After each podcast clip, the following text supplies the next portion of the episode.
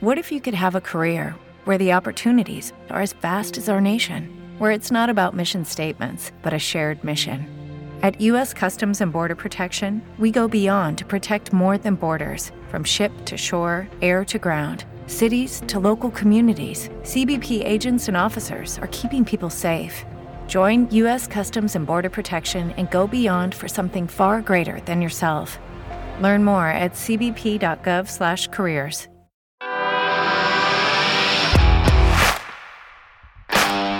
Bienvenido a Esto también es política, el podcast que habla tu mismo idioma, con Mario Girón y Miguel Rodríguez.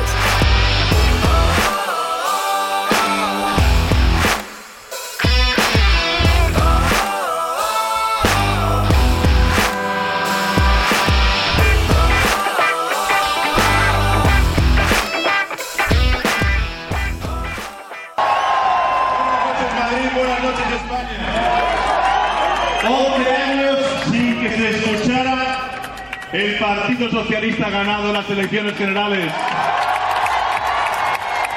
Y con ello, y con ello ha ganado el futuro y ha perdido el pasado.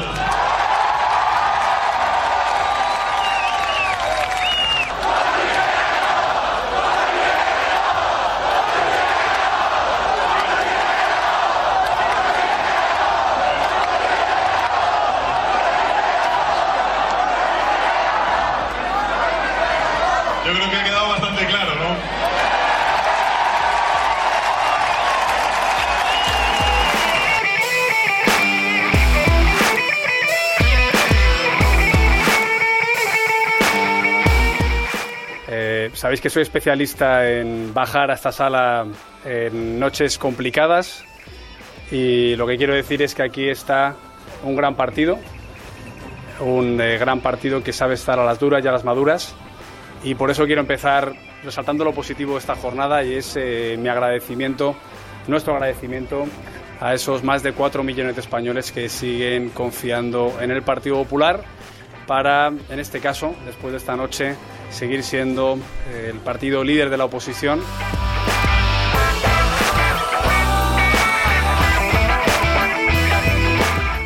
Pero tengo dos cosas que contaros hoy. Y yo, como siempre, os diré la verdad. Una buena noticia y una mala noticia. La mala noticia hoy es que Sánchez e Iglesias van a formar gobierno con los nacionalistas y van a formar un gobierno de España. Pero hay una buena noticia. Que hay un proyecto ganador. Que hay un proyecto que ha sacado un 80% más de escaños que hace poco más de dos años. Que hay un proyecto que hay un proyecto que sí que cree en España, que hay un proyecto que sí tiene futuro. Esta es la casa común del proyecto constitucionalista.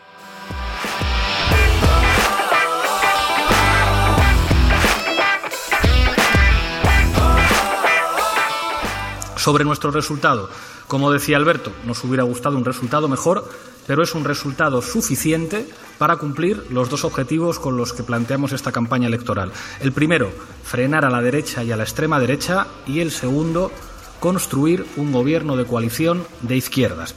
A partir de aquí toca trabajar mucho, toca trabajar con mucha discreción.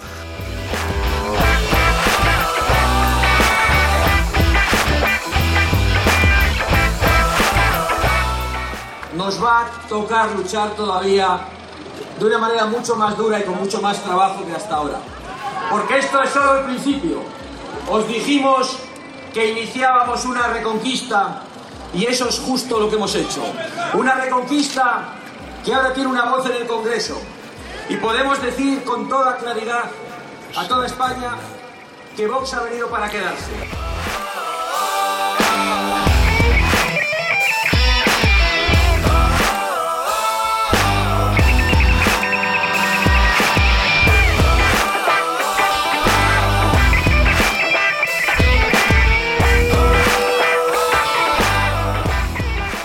Hola a todos, amigues, ¿qué tal estamos? Bienvenidos al episodio número 88 de Esto también es política, el podcast que comienza, bueno, pues con unas frases como muy de colegueo, ¿no? Como muy acercándonos con la peñita, con los troncos y las troncas guapas que caminan, que camelan y que escuchan podcast, que siempre es muy bonito. ¿Qué tal, Miguel? ¿Cómo estás? Eh, pues muy bien, eh, un saludo a todos, Sí, a los tronques, vale. eh, sí, a los colegues sí. Y, y también a, a Le Peñite. Hombre, le peñete, le peñete, qué bien. Eh, que luego no digan que estamos haciendo nuestros esfuerzos por la integración lingüística y todas esas cosas. Bueno, y por la integración en general. En, general, Porque, sí, sí. O sea, ya... mm, porque parecemos de integración. Efectivamente, nos cuesta integrarnos a nosotros dentro de diferentes ámbitos como para, bueno, luchar por la integración de otros. En fin, eh, ¿qué pasa? ¿Andas un poco de resaquete y electoral o cómo va el asunto? Una, una mica. ¿Sí? Una mica. Madre sí, la mía, verdad ¿eh? es que ha, ha sido. Bueno, tengo, tengo varias. A lo largo del podcast haré varias propuestas. Vale. eh, pero, pero sí, la verdad es que eh, en, en Twitter, sobre todo ahí, nos han apretado un poquito ahí para que analicemos. ¿eh? Parece que la gente está ansiosa de nuestros análisis. Está ansiosa, sí, sí, sí. Eh, tuvimos que decir que no a Ferreras y a diferentes analistas, a Pedro Piqueras, que no sé, no sé si estuviste echando un vistazo al, al, bueno, al debate o al análisis que hacían en Telecinco y en 4. No, estuve entre la sexta y la 1. Madre mía. Creo que en Telecinco y en 4 había demasiados presentadores para un mismo programa. eh, y eso implica que todos quieren hablar a la vez. Entonces era un poco follón. Pero bueno, y además estaba el francés ese que es analística, analista político, que no sé cómo se llama. eh, que bueno, era un, un poco extraño. Es como el francés este que comenta fútbol en el chiringuito. El Hermel. El Hermel, ese. Fue muy parecido, pero de política. Como- Ah, pero eh, no, es, no es francés, es italiano, sí, Ah, que es el ¿sí? que creo que dices tú, No así sé. con barbita. Que... Sí, ese, ese. Es italiano. Sí, sí, es Vale. italiano, es italiano. Pues, creo eh, que es italiano. Bueno, no sé, la, la verdad es que no sé lo que es, no lo puedo identificar. Bueno, estaría, Porque- estaría forzando el acento francés para hacer Sí, una broma o algo. a lo mejor sí. Eh, pero me recuerda un poco me recuerda un poco a Michael Robinson, ¿no? Que lleva Hombre. como 20 años aquí y todavía no, no lo entiendo a veces. Efectivamente. Pues este, este es igual. Pues Creo que hay, tre- hay tres casos paradigmáticos que son el, el analista de elecciones Michael Robinson y Radomir Antic. Incluso la reina Sofía, yo metería ahí también, ¿eh? Que no ha vivido en su puta vida en Grecia. Bueno, sí, de joven. Y lleva aquí más años que, que, bueno, que bueno, que lo que lleve más años aquí en España. Y habla también un poquito mal. O sea, se traba. Pero bueno, de- dentro de lo que cabe, también habla un poquito, o sea, habla un poquito poco. me refiero, efectivamente, no, también. no la escucho mucho, con lo cual se agradece también. Efectivamente. Bueno, pues después de este análisis concienzudo de, de lo que es la sociedad española, ¿no? Un baremo más o menos para, para centrar a la gente de dónde nos encontramos y hacia dónde vamos. eh, vamos a tocar los temitas de hoy, ¿no? Muy jugosetes. ¿Qué ha pasado? Pues nada, que hemos tenido unas elecciones, no sé si te has enterado, unas elecciones generales. Sí, sí. Sí, no sé por qué será, sí. Y nada, que ha dado ahí unos, unos resultadetes que a la, a la muchedumbre Ujú. le ha resultado sorprendente, Sí, sí. pero no a nosotros, Mario, no a Eh, nosotros. Efectivamente, no nos ha pillado de nuevas. Aquí, bueno, ya tenemos unos años de, a nuestras espaldas de análisis políticos, de elecciones, y la verdad es que, bueno, esto ya estaba, pues, muy cantado. Yo además pasé, eh, pasé, te tengo que decir, el domingo, el día 28, por delante de la, por la calle Génova, por delante de la sede del Partido Popular, porque la zona de paseo en la que yo suelo frecuentar con mi vástago, y les fui comentando, les dije, oye, mm, no montéis aquí mucho, que ya tenían montado bastante, digo, no montéis mucho porque igual lo vais a tener que desmontar. Y no me hicieron caso. No me- Eh, ¿Ponían ya algún cartel de se vende o se alquila o algo? Sí, sí. Estaban ya llegando los mariachis de Forocoches. Que... También lo, lo tengo anotado, ¿eh? Para comentar. Ah, vale, vale. Ha sido, me parece que de, de los mejores momentos de los últimos años. ¿Te acuerdas cuando mandaban pizzas a Ferraz cuando se estaban matando entre ellos? Efectivamente, efectivamente. Me parece que Forocoches, dentro de. A lo mejor ideológicamente no, pero tienen gracia los jodidos. O sea, ¿eh? dentro del troleo eh, también lo hacen por ayudar un poco. Es decir, que te lleguen unos mariachis y te toquen ahí el canta y no llores en la puerta. Qué bonito, ¿no? También es de aplaudir. Me, parece que es un mensaje de optimismo. Es decir, venga, Pablito, pa'lante, hombre. No te quedes ahí. Pa'lante ahí. Canta y no llores, hombre. En fin. Eh, Bueno, pues eso, nada, que ha habido elecciones. eh, resumo, que todo el mundo lo sabe, pero resumo brevemente los resultados. venga. Eh, el Partido Socialista ganó las elecciones, obtuvo eh, más, eh, en torno a unos 7 millones y medio de votos, que son 2 millones de votos más que en las últimas elecciones, 123 escaños. El Partido Popular obtuvo 4.200.000 votos, que es eh, casi 3 millones menos de votos. Sí. un poquito heavy. Yo, o sea, yo tenía claro que el Partido Popular, de hecho, dentro del análisis que también digo una cosa y lo, lo avisé en Twitter, que no tenemos diners para Sí. hacer exámenes más Sí, exhaustivos, que tampoco nos pidan. no hubo llamadas de teléfono, ni encuestas a pie de urna, ni nada, no. No. Eh, con los datos que nos proporcionaban fuentes terceras, hombre, tenía claro que el Partido Popular iba a bajar, pero yo no me esperaba ese hostiazo, también te digo. O sea, pero más que nada, porque, o sea, que ha perdido una barbaridad de votos. Eh, 66 escaños. Ciudadanos que ha subido en un millón de votos, ha tenido en torno a los 4 millones, se ha acercado bastante, se ha acercado bastante al Partido Popular en número de votos eh, y ha tenido 57 escaños. Uh, 57, ¿no? Sí. Espérate, porque es que he sido tan tonto que me ha apuntado los votos, pero no los escaños. Muy bien. Bueno, cincu- Eh, pero vamos, te lo confirmo en breve. Vale. Eh, mientras tanto, te sigo diciendo que Unidas Podemos quedó, eh, quedaron en cuarta posición, 3 millones y medio de votos, ha perdido en torno al medio millón de votos. Sí. O sea que 30 y- bueno, 35 de Podemos, de Unidas Podemos y 7 de En Comú Podem. Sí. Así que estamos hablando de 42 escaños porque sabemos que van a ir juntos en el Congreso. 57 ciudadanos, confirmamos dato. 57, correcto. Con el, perdona, con el 99,99% escrutado, también hay que decirlo, ¿vale? Porque- Bueno, vale. Sí, digo, a ver si. Eh, en quinta posición Vox, que ha obtenido en todo, bueno, la última vez que miré eran 2 millones casi 700 mil votos, Ujú. En torno a un 10,2, 10,3% de voto. Sí. Eh, a este ni me molesta en sumar, pues si ha tenido 2 millones 700 mil, pues creo que ha sumado 2 millones 690 mil, porque no, venía de, no sé si las últimas elecciones fueron 40 mil votos, o sea que ha sido una subida bastante espectacular. Sí. Un total de 24 escaños que eso sí, por debajo de lo, de lo que todo el mundo ya preveía, menos nosotros, repito. Sí. No, no me gusta eh, vanagloriarme de nuestros aciertos, No. que son pocos, también Sí, te digo. No, muy pocos. Vox en el 2016, eh, 47.182. Bueno, pues entonces, 2000, por lo que estoy viendo, Dos 2.630.000 votos más. Efectivamente, unos poquitos, solo. o sea, unas cuantas personas. Luego, eh, Esquerra Republicana de Cataluña, que ha obtenido algo más de un millón de votos, ha subido casi 350.000 Ujú. y ha obtenido 15 escaños. Desde luego en, la, en Cataluña, al que sí le voy a dedicar nada, un minutillo, eh, sí que ha arrasado. Eh, Junts per Catalunya ha obtenido unos eh, 500.000 votos, creo que no llega, pero por muy poco. Ha obtenido 7 escaños, más o menos el mismo nivel de voto que tuvo en las anteriores. PNV, eh, unos, casi unos 400.000 votos, ha subido en casi 100.000, tiene Sí. mérito y ha pasado de 5 a 6 escaños. EH Bildu, que quizás ha sido un poco la sorpresa en País Vasco, que ha conseguido aumentar, doblar su número de escaños. Tenía dos, ahora tiene cuatro, ha alcanzado, ha superado los 250.000 votos, ha sumado unos 70.000. Luego tenemos a Coalición Canaria, eh, que ha obtenido unos 137.000 votos, dos escaños también, tenía uno, ha subido a dos. Sí. Tenemos al partido que nadie sabía quién era, porque está- me he encontrado a varios, varias personas que me decían, ¿quién es Namas? Los Namas. Namas. Sí. Los, los Namas. Nada más. Eh, bueno, es Navarra Suma, que era la coalición de Unión del Pueblo Navarro, Partido Popular y Ciudadanos en Navarra, que ha obtenido algo más de 100.000 votos, dos escaños. Eh, que no es que hayan conseguido mucho más, porque esos dos escaños ya se tenían eh, en la pasada legislatura. Ujú. Compromís, que ha sacado un mal resultado en Valencia en las generales. eh, 172.000 votos, tenía cuatro escaños, ha bajado a uno. Mojón. Y el último escaño que es para el Partido Regionalista de Cantabria de Revilla. Vamos. Ha conseguido un escaño por Cantabria, evidentemente con algo más de 50.000 votos.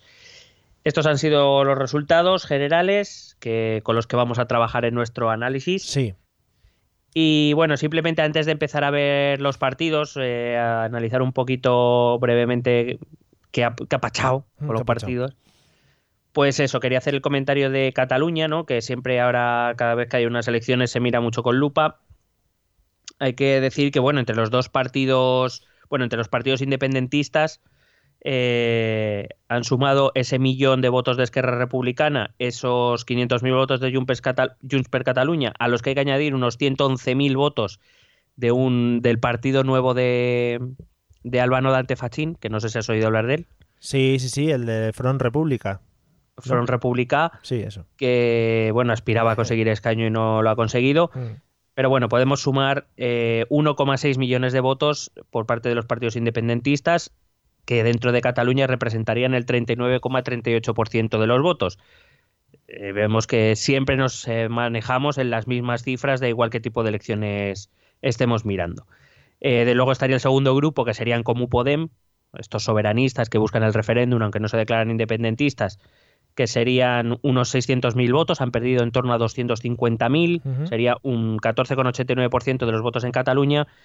Y por otra parte, los unionistas, eh, o aquellos que desde luego se declaran no independentistas, que sería la suma de PSC, Ciudadanos, Partido Popular y Vox, que suman 1,8 millones de votos, un 43,21%, es decir, que en Cataluña todo sigue igual, bastante parejo todo, entre los unionistas, los independentistas, niveles de voto bastante parecidos y los soberanistas en medio de cómo pueden. Sí que, como puedes ver, nada ha cambiado en Cataluña. Efectivamente. Eh, supongo que hablarás ahora, pero sí cambió un poquito el, número de personas que fueron a votar. Sí, eh, subimos eh, del 70%, no al 70% en las elecciones de 2016 pasamos al en torno al 74%, te digo el dato exacto ahora mismo, porque es que me he comprado el tablet y todavía estoy aquí y a veces me despisto. El tablet, que es una definición muy buena del señor mayor. Una participación del 75,75%, que es, eh, eh, un, un 5% más de participación básicamente que las elecciones anteriores, una abstención sensiblemente menor eh, con un voto nulo del 1% y con un voto en blanco que no llega al 0,80%. Hmm. Esos son los datos y estas son las conclusiones. Y así se los hemos contado. Y bueno, con estos resultados, pues vamos a empezar a hablar de posibles pactos, ¿no? Que esta es a lo que nos gusta jugar ahora. Sí. Te iba, a hacer una preguntita. Eh, el, el, tema de hablar de número de votos simplemente puede ser tomado como referencia de la cantidad de personas que te haya votado, ¿no? Porque ya estoy escuchando, estoy leyendo el rollo de todas las elecciones, las quejas de si hubiéramos cambiado la ley electoral, esto sería de otra manera, bla, bla, bla, bla, bla. Sí, esa ley electoral que todo el mundo quiere cambiar y nadie cambia. Y nadie cambia. Bueno, pues esa. Vale. Pero bueno, que todos juegan con las mismas cartas, o sea que todos saben qué reglas del juego hay eh, ya creo que lo decíamos en los cuando leíamos los programas electorales. La ley electoral hay muchos partidos que querían cambiarla. Podemos y Ciudadanos, por ejemplo, estaban muy interesados. PSOE alguna vez dijo algo, el Partido Popular también. Eh, pero nadie la cambia, nadie propone ningún cambio, con lo cual, pues nada, mientras nadie cambie, pues que se queje todo lo que quieran, pero seguirá siendo igual. Y aparte que como es una ley que ya controlo, pues nuestros análisis pueden ser más certeros, también te digo. Vale, eres un Me cambian la ley me joden, ¿eh? Claro, claro, hay que volver a estudiársela. Hmm, vale. Bueno, vamos a ver posibles, posibles pactos. Eh, durante buena parte de la noche del recuento eh, estuvo, estuvo muy cerquita el PSOE de poder gobernar con una coalición, es verdad que de muchos partidos, pero que creo que sí que podría haber funcionado la combinación y que se ha quedado justo en el límite de la mayoría absoluta. Por cierto, una de las eh, una de las razones por las que yo muchas veces defiendo que el número de parlamentarios mm, debería ser impar. Claro. Porque luego pasan estas cosas. Eh, entonces, quizá el, pacto que a mí primero se me vendría a la cabeza, visto lo que hemos visto en campaña y demás, era ese que unía a PSOE, Podemos y Compromís, que parece una alianza bastante natural, que reunía 166 escaños, a los que habría que conseguir, intentar conseguir 10 más, de los cuales a mí me salen 9.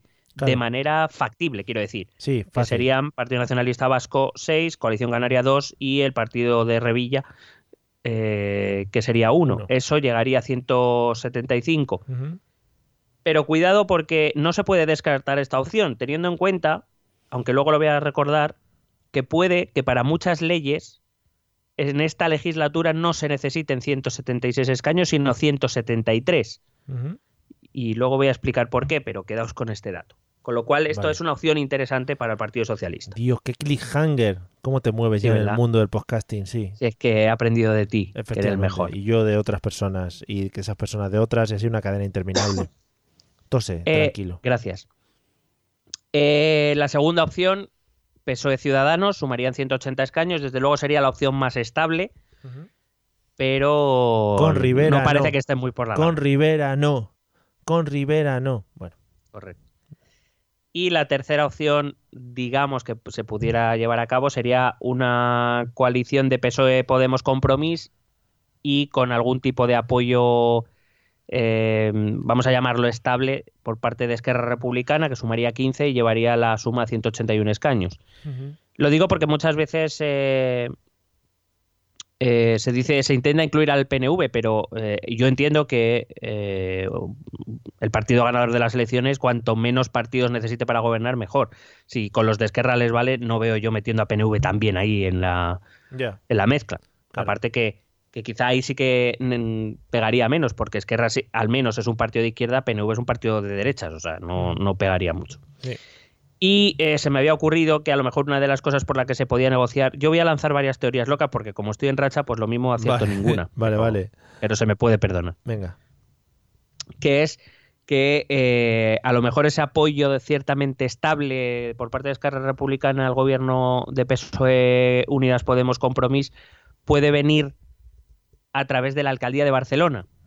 Una alcaldía que según las encuestas están disputando el, eh, el candidato de Esquerra Republicana eh, Maragall, Sí. el, el- el malo, Sí. y, y el candidato socialista Jaume Colboni. Entonces, pues no sé, a lo mejor una alianza en el Ayuntamiento de Barcelona que dé la alcaldía a Maragall a cambio de un apoyo estable en Madrid, cuidado que no pueda ser un- Uh. una posible vía de pacto. Ojito, ¿eh? Y dicho esto, pues si te parece, revisamos brevemente o analizamos brevemente los resultados por los partidos, los cinco partidos grandes. Venga, va. Si te parece bien. Me parece fenomenal. Bueno, eh, pues empezamos por el ganador, por el Partido Socialista. Sí. Eh, mi primera nota aquí es que habrá que comprarse el manual de resistencia de Pedro, Sí. claramente. Sí, sí, sí, hombre, por supuesto. Trending Tropic en todas las librerías. Qué manera de sobrevivir la Virgen. Sí, sí, joder, ¿eh? Eh, hace, hace poco estaba dando, recordamos siempre, estaba dando vueltas por España en su, en su Fiat Punto o en el coche que fuera.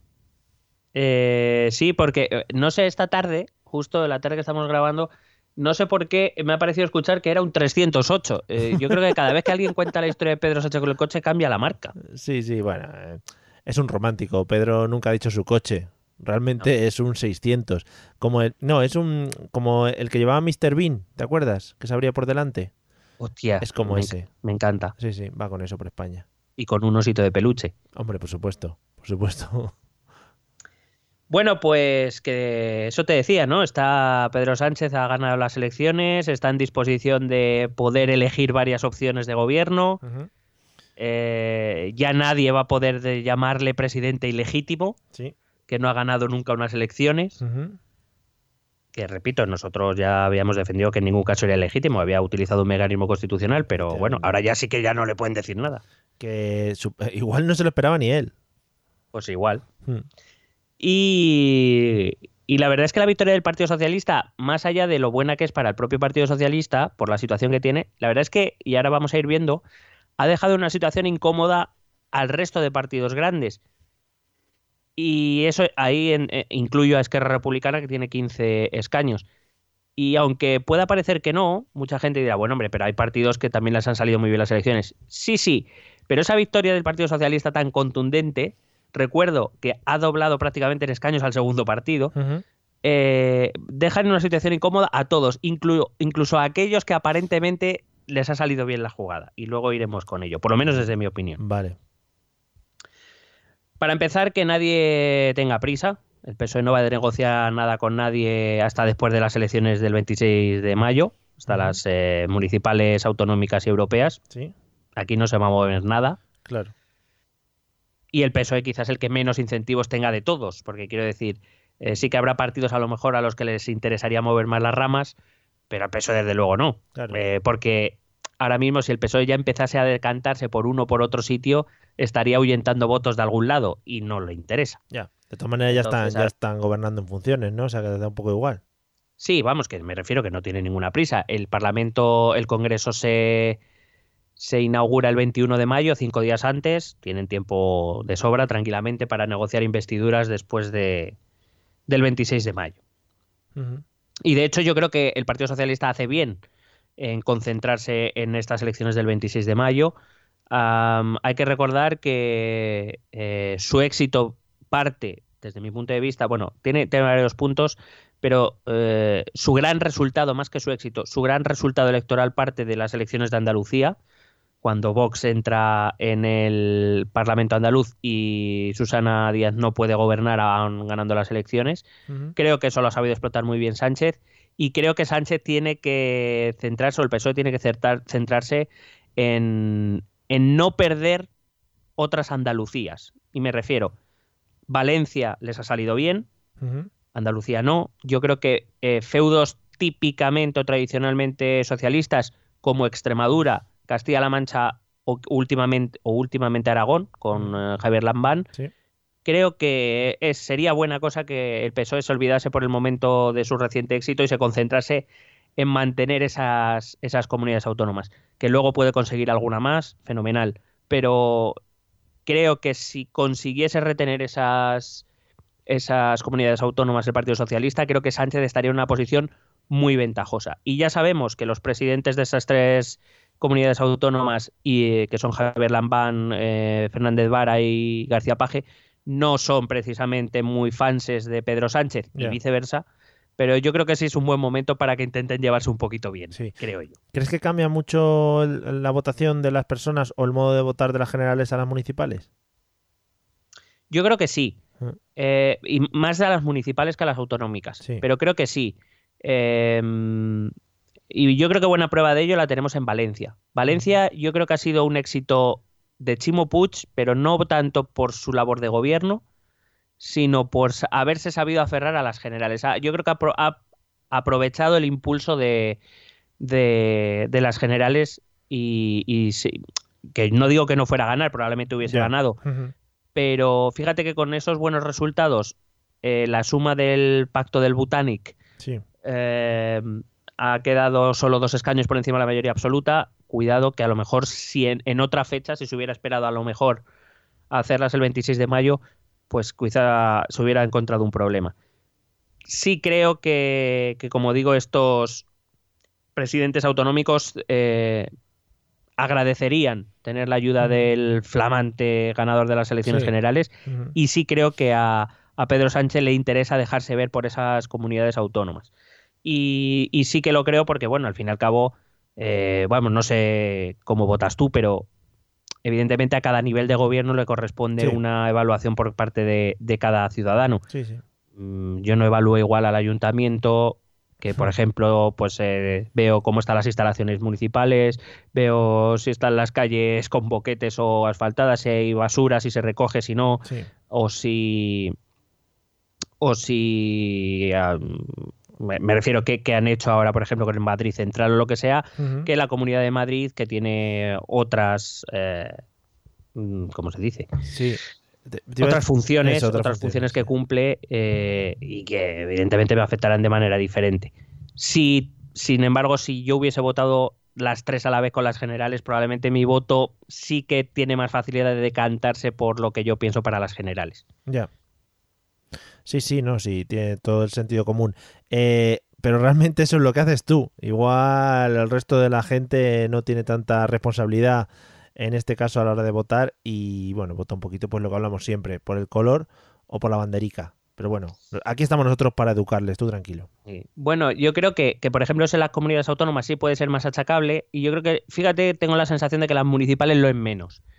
Eh, yo creo que en las municipales a, ver, si, extrapolamos a ciudades grandes como Madrid o Barcelona, no, porque al fin y al cabo siguen siendo elecciones muy grandes. Claro, claro. Pero en territorios más pequeños la gente tiene un mejor conocimiento de su alcalde o de su alcaldesa, de lo que está haciendo, de lo que no.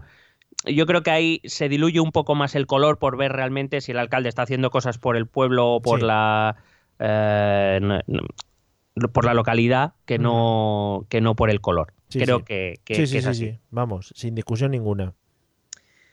Bueno, eh, recordar que además el PSOE, además de ganar las elecciones, ha, conseguido una gran ventaja en su bloque, en la izquierda, sobre Unidos Podemos.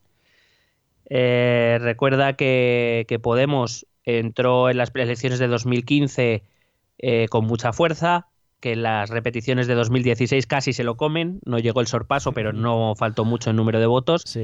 Y sin embargo ahora la verdad es que la ha reventado. O sea, eh, ha, revertido la tendencia y ha revertido la tendencia por dos vías.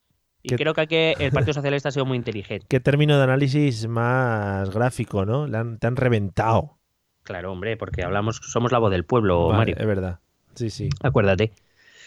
Bueno, decía que, que lo ha hecho por dos vías. Por un lado le ha quitado voto a Unidos Podemos y por otro lado eh, la abstención de la izquierda, que siempre se dice, y ahora voy a demostrar, luego voy a demostrar que es así, eh, la abstención de la izquierda que ha vuelto a votar en estas elecciones, movida por el miedo a la extrema derecha y a la derecha, eh, se la ha llevado prácticamente todo el, el Partido Socialista, eh, esa- ese concepto de, de voto útil, ¿no? Em, si tengo que un votante de izquierdas tiene que votar a alguien para parar a la extrema derecha, pues hay que votar al que más opciones tiene de hacerlo, que en este caso era el Partido Socialista. Y yo creo que estas han sido las claves de su victoria, básicamente. Eh, atraer la- la- a votantes abstencionistas de las de anteriores elecciones y quitarle, y quitarle voto a, a Unidos Podemos. Sí. Em, la verdad es que, bueno, eh, el PSOE ha, ha explotado muy bien el tema de Vox, ha explotado muy bien el tema de la foto de Colón. Eh, y bueno, ha explotado muy bien el hecho de que los tres partidos del bloque de la derecha le han dejado todo de centro a su placer. La verdad es que ha sabido aprovecharlo muy bien y Sí. bueno, pues ahí estamos. Bueno, pues muy bien. Pues Eh, quería hacer una reflexión también, eh, aparte por eh, no la, la importancia de la iniciativa, que yo creo que lo hemos hablado aquí muchas veces. esa, esa importancia de la iniciativa por parte del Partido Socialista, ¿no? De, de manejar los tiempos para intentar exprimir al máximo las, las opciones de éxito. Y creo que aquí lo, lo hemos explicado en este podcast varias veces. Sí. La importancia del bagaje, de la experiencia que tiene un partido como el Partido Socialista, de saber controlar los tiempos, como decía, de, de saber controlar la ansiedad. Eh, aproveché para reescucharnos nada, quería buscar un, un tema en concreto, a ver si lo habíamos dicho en el, un podcast que le dedicamos a la moción de censura de, que presentó mm, Podemos, que presentó Pablo Iglesias. Sí. Y sí que es verdad que lo, decía, lo decíamos, ¿no? Había lanzado una moción de censura sin apoyos, sin hablar con nadie, quizá un poco llevado por la ansiedad de buscar el protagonismo, de querer eh, desplazar o quitarle la iniciativa al Partido Socialista. Y el Partido Socialista, eh, que incluso estaba teniendo muchos problemas internos, se mantuvo al margen, aguantó el, el tirón y sin embargo cuando de verdad hubo una oportunidad para sacarle partido a una moción de censura, que fue cuando salió la sentencia de la Gürtel, Sí. quien lo aprovechó inmediatamente, es decir, no tardó ni un día en, en anunciar y presentar la moción de censura, fue el Partido Socialista. Es decir, ese, ese, ese punto de esperar, de conocer cómo funciona la política, que a Unidos Podemos, desde mi punto de vista, le faltó, eh, lo tuvo el Partido Socialista y fue ese cambio el que ha posibilitado que ahora mismo Pedro Sánchez eh, esté en las condiciones de poder gobernar y de forma relativamente cómoda. Qué zorro. Eh, dato a resaltar, ahora que vienen las municipales, eh, Mm. estos son los datos en los que yo me fijo porque me aburro. Ah, muy bien. He estado mirando en las ocho ciudades, en las ocho capitales de provincia, las ocho ciudades más pobladas de España. Digo, Sí. por- digo, voy a mirar este dato. Y mira qué dato más curioso he sacado. A ver. De las ocho ciudades, ha ganado en seis. Ha ganado en Madrid, con más de 100.000 votos sobre el PP. Sí. Ha ganado en Valencia, con más de 30.000 votos sobre Ciudadanos.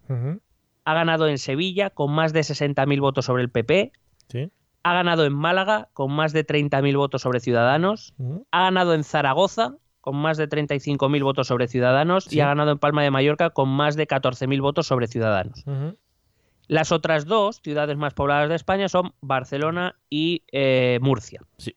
Yo, Murcia. que son territorios a los que el PSOE nunca le han... Bueno, al, el PSOE antiguo sí. Ujú. Al PSC sí le fue bien en Barcelona en los años 90, pero Sí. ya los, los últimos 10, 15 años no. Dale, capa caída, sí. Bueno, pues en Barcelona ha quedado segundo a menos de 3.000 votos de Esquerra Republicana, es decir, muy cerquita de Esquerra Republicana, y en Murcia, feudo tradicionalmente popular, ha quedado también segundo detrás del Partido Popular, pero a menos de 5.000 votos, es decir, muy, muy, muy cerquita. Ya.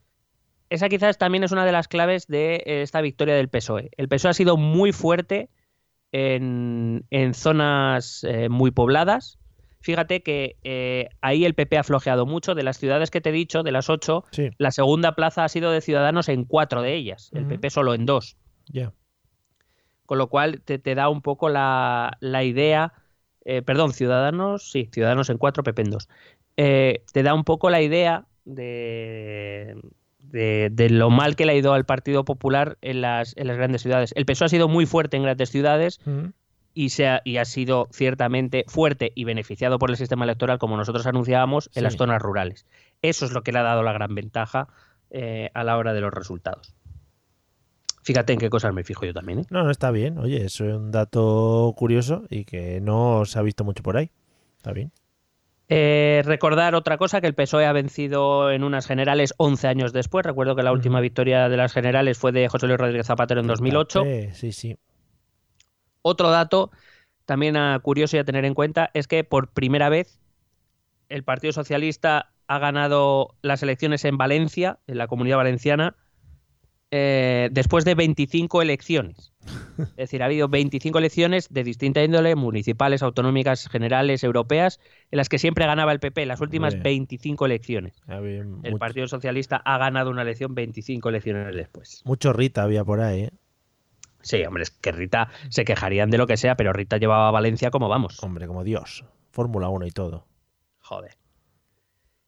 Eh, bueno, decirte también que estas elecciones, desde mi punto de vista, han confirmado una teoría que también hemos contado aquí, que hemos defendido aquí, que es que las elecciones se juegan en el centro. Quien de verdad creyera que estas elecciones se ganan en los extremos, o no nos escucha, sí. O, no atiende muy bien a lo que es eh, la, conformación electoral. Claro. Em, las elecciones se juegan en el centro y es lo que ha ganado el PSOE al escorarse Partido Popular y Ciudadanos hacia la derecha, le han mm. dejado todo el campo libre y eso es lo que le ha hecho lo que le ha hecho ganar. Pero y perdona, esto no es una cosa que eh, se puede ir midiendo más o menos con las encuestas previas. El problema sí, pero existen dos problemas. La primera, cuando a un partido le sale un competidor por un extremo, los partidos tienden a intentar tapar ese extremo cuando Partido Popular se desplaza hacia la derecha para intentar tapar a Vox, Ciudadanos intenta aprovechar para quedarse con todo el centro derecha.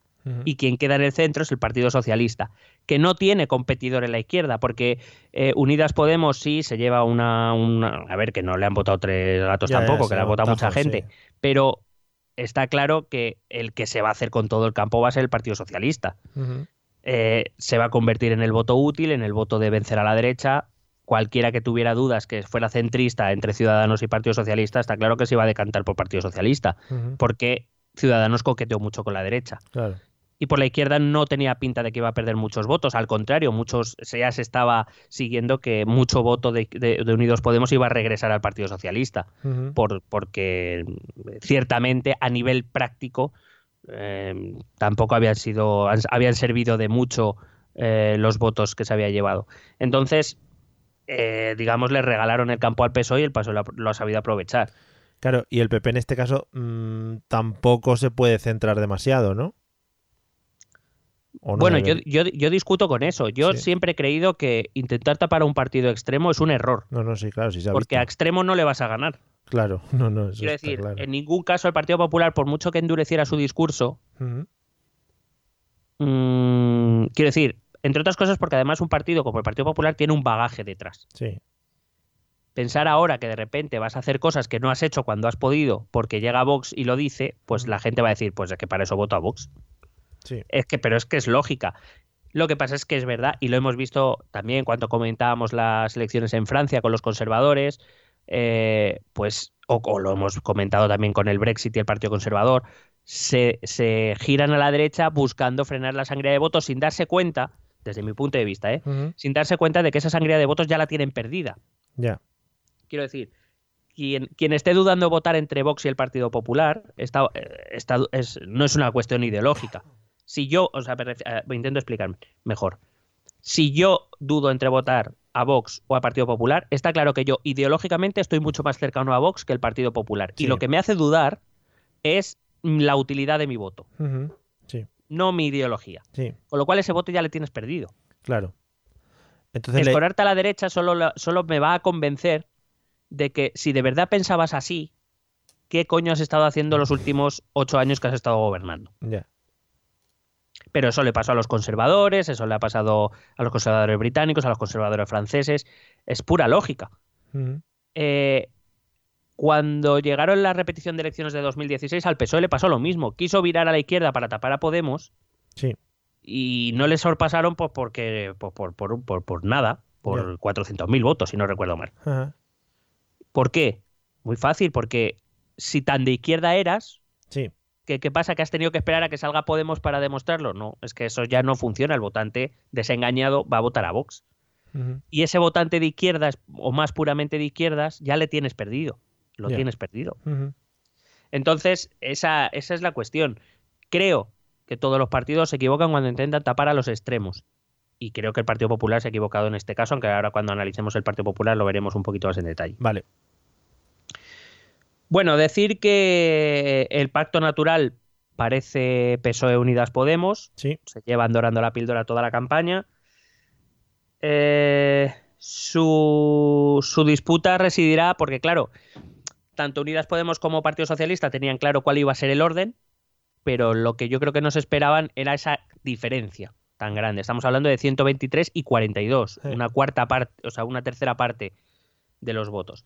Claro, ¿qué pasa? Que ya han empezado a salir las voces socialistas diciendo que, bueno, esto de hacer un gobierno de coalición, que lo mismo con un gobierno monocolor es suficiente. Un gobierno de un gobierno como el que venían haciendo, un gobierno del PSOE con independientes. Claro, y el PSOE ahora mismo tiene una fuerza que no se esper- yo creo que no se esperaba tener. Eh, porque claro, es mucho mejor gobernar en solitario que en coalición, porque los, los tantos te los apuntas tú solo. Y por un lado, como digo, triplica en escaños a Unidas Podemos, no como hasta ahora. Recuerdo que la relación hasta ahora era 84 diputados PSOE, 71 Unidas Podemos, una relación bastante equilibrada. Sí. Y ahora está claro quién manda de los dos. Eh, por otro lado, puede presionar con la idea de que la presencia en el gobierno de, Unidos Pode- de Unidas Podemos puede provocar ciertas dificultades a la hora de negociar apoyos, como por ejemplo de partidos conservadores como PNV o Coalición Canaria. Ana Oramas ya ha salido diciendo que si en el gobierno están los independentistas y o los populistas de Podemos, que, que no que ni se molesten en llamarla. Bueno, pues Sánchez podrá llamar a Pablo y decirle, Pablo, si entras en el gobierno estamos perdiendo apoyos. Pobre Pablete, ¿eh? se le están escapando las oportunidades de ser vicepresidente por todos los lados. Sí. Pobre. Eh, y además, eh, otra cosa, Pedro Sánchez sabe que Unidas Podemos no puede permitirse el hecho de no investir por segunda vez a Claro. Sánchez, Sí, sí, sí. como ya hiciera en 2015, en dos- bueno, en 2016. Eh, no se lo puede permitir, porque entonces sí que ellos no van a poder influir en nada. Mm, Ya. Vamos, no duden que, que si hay que repetición electoral porque Unidas Podemos no investe a, no invista a Sánchez, vamos, va a perder otro millón de votos tranquilamente. Es verdad que Unidas Podemos puede insistir en que el PSOE está muy lejos de los 176 escaños, es cierto, tiene 123, le quedan muchos, pero también es verdad que el Partido Socialista, como hemos visto al principio, tiene más opciones, con lo cual yo creo que la posición negociadora de Unidas Podemos ahora mismo es bastante, bastante débil. Pobres. Vamos, si te parece, con la hostia Venga. del Partido Popular. La hostia gorda. Sí, sí, Sí. pobre Pablete. Qué cara sacó. Sí, sí. No, no, la, la caída del, del PP es tremebunda. Yo, vamos, yo sabía que iba a caer, pero de verdad pensaba que iba a resistir mejor. Y la verdad es que ha perdido la- casi la mitad de sus votantes, la mitad de su electorado. Es una pasada. Eh, y lo peor es que eso, los, los ha perdido. Vamos, si, an- si analizamos el análisis más, más inmediato, es que los ha perdido por los dos lados. Ha perdido lados por la derecha y por el centro. Y yo creo que, que esto nos indica una cosa, que además de los lastres del pasado, Sí. Eh, el Partido Popular no ha sabido, no ha elegido bien, porque ha querido taponar los dos lados a la vez y, no, y al final eh, el que mucho abarca, pues poco aprieta. Quiero decir, ha querido hacerlo todo y no ha hecho nada. Y se le han ido por los dos lados. Eh, ha sido, el Partido Popular ha sido un partido mm, con mucha indefinición de realmente, pero ¿dónde te quieres situar? ¿A la derecha, al centro, al centro derecha? ¿Qué quieres hacer? Yo creo que el votante en general no sabía, no sabía Ujú. eh, que era o, o- o a qué jugaba el Partido Popular. Eh, tengo aquí una nota ya que pone ojo a Feijó. Sí. Ah, sí, estaba como desmarcándose un poco, ¿no? Sí, bueno, en la campaña que ha hecho en Galicia, que le ha tenido oportunidad de echarle un ojo estos días, la verdad es que se ha parecido bastante poco a la de, a la de Casado. Eh, yo creo que en eso han destacado sobre todo eh, dos dirigentes o dos eh, personas conocidas dentro del Partido Popular, que son Núñez Feijóo en Galicia y Borja Semper en, el País Vasco, que han hecho campañas, bueno, de hecho Semper se, se, presenta ahora a la alcaldía de San Sebastián, que van a hacer, son, hacen campañas que están muy alejadas de lo que, de lo que estaba haciendo Casado. No les ha salido bien a ninguno. En Galicia ha ganado el Partido Socialista, ha sacado un escaño más que el Partido Popular y en País Vasco el Partido Popular no ha sacado ni un escaño. Eh, me pregunto si este resultado del Partido Popular es la muerte política definitiva ya de Aznar, de una vez. Joder, sí, sí. ¿O no? Hombre. Me no, pregunto. No ha salido diciendo nada, ¿no? Mm, sí, sí. ¿Ah, sí. Bueno, ha hecho un comunicado a través de FAES. Hombre, por supuesto diciendo que la culpa es de los otros partidos sí. de derechas por La presentarse. culpa fue del cha-cha-cha, hay que decirle, Sí. señor Aznar. Mm. No, no, ha dicho eso, que la culpa es de los otros partidos de derecha por presentarse. Claro. En una- Es que estas democracias están mal hechas, porque se presenta aquí el que quiera. Es que esto me parece un cachondeo. Yo me pregunto también, otra pregunta que me hago así reflexiva es si Mariano Rajoy se habrá tomado un cubata a la salud de, Hombre, ya de que le han echado de allí. Ya ves. Mira, Mariano, con lo gusto que estaban con Mariano. Me gustó mucho la explicación que dio Casado eh, cuando salió a analizar los resultados de su partido. Sí. Eh, le echó la culpa a dos cuestiones. A la fragmentación del voto, lo cual es cierto y luego Sí. lo explicaré. Y a la Semana Santa, que perjudicó su campaña, según Pablo Casado, Claro. a lo que Teodoro García Egea a su vera asentía, Sí, sí, sí. Yo como le, diciendo, estaba claro que era la Semana Santa, nos ha perjudicado mucho. le voy a sentir, pero con mucha fuerza. Yo creo que es que, ¿sabes qué pasó? Eh, llovió mucho eh, y algunos, eh, al- algunas imágenes no se pudieron sacar. Y por eso, al no sacarlas, pues eso, el PP es muy de sacar las imágenes. Entonces, se vieron perjudicados por eso. No, no, claro, si, si cuando, no, cuando las cosas no te van de cara, A la Semana Santa. Eh, bueno, eh, volviendo brevemente a Aznar, Aznar tiene que estar sufriendo muchísimo. Sí, pobre hombre. Recuerdo que eh, Aznar solo hacía comentarios para tirar dardos a Rajoy y uno de los más célebres fue cuando le acusó, además que no recuerdo las palabras exactas, pero fue como eh, Rajoy eh, para Aznar era el culpable por haber fragmentado la derecha Vaya. que él había dejado unida. Sí, sí, sí.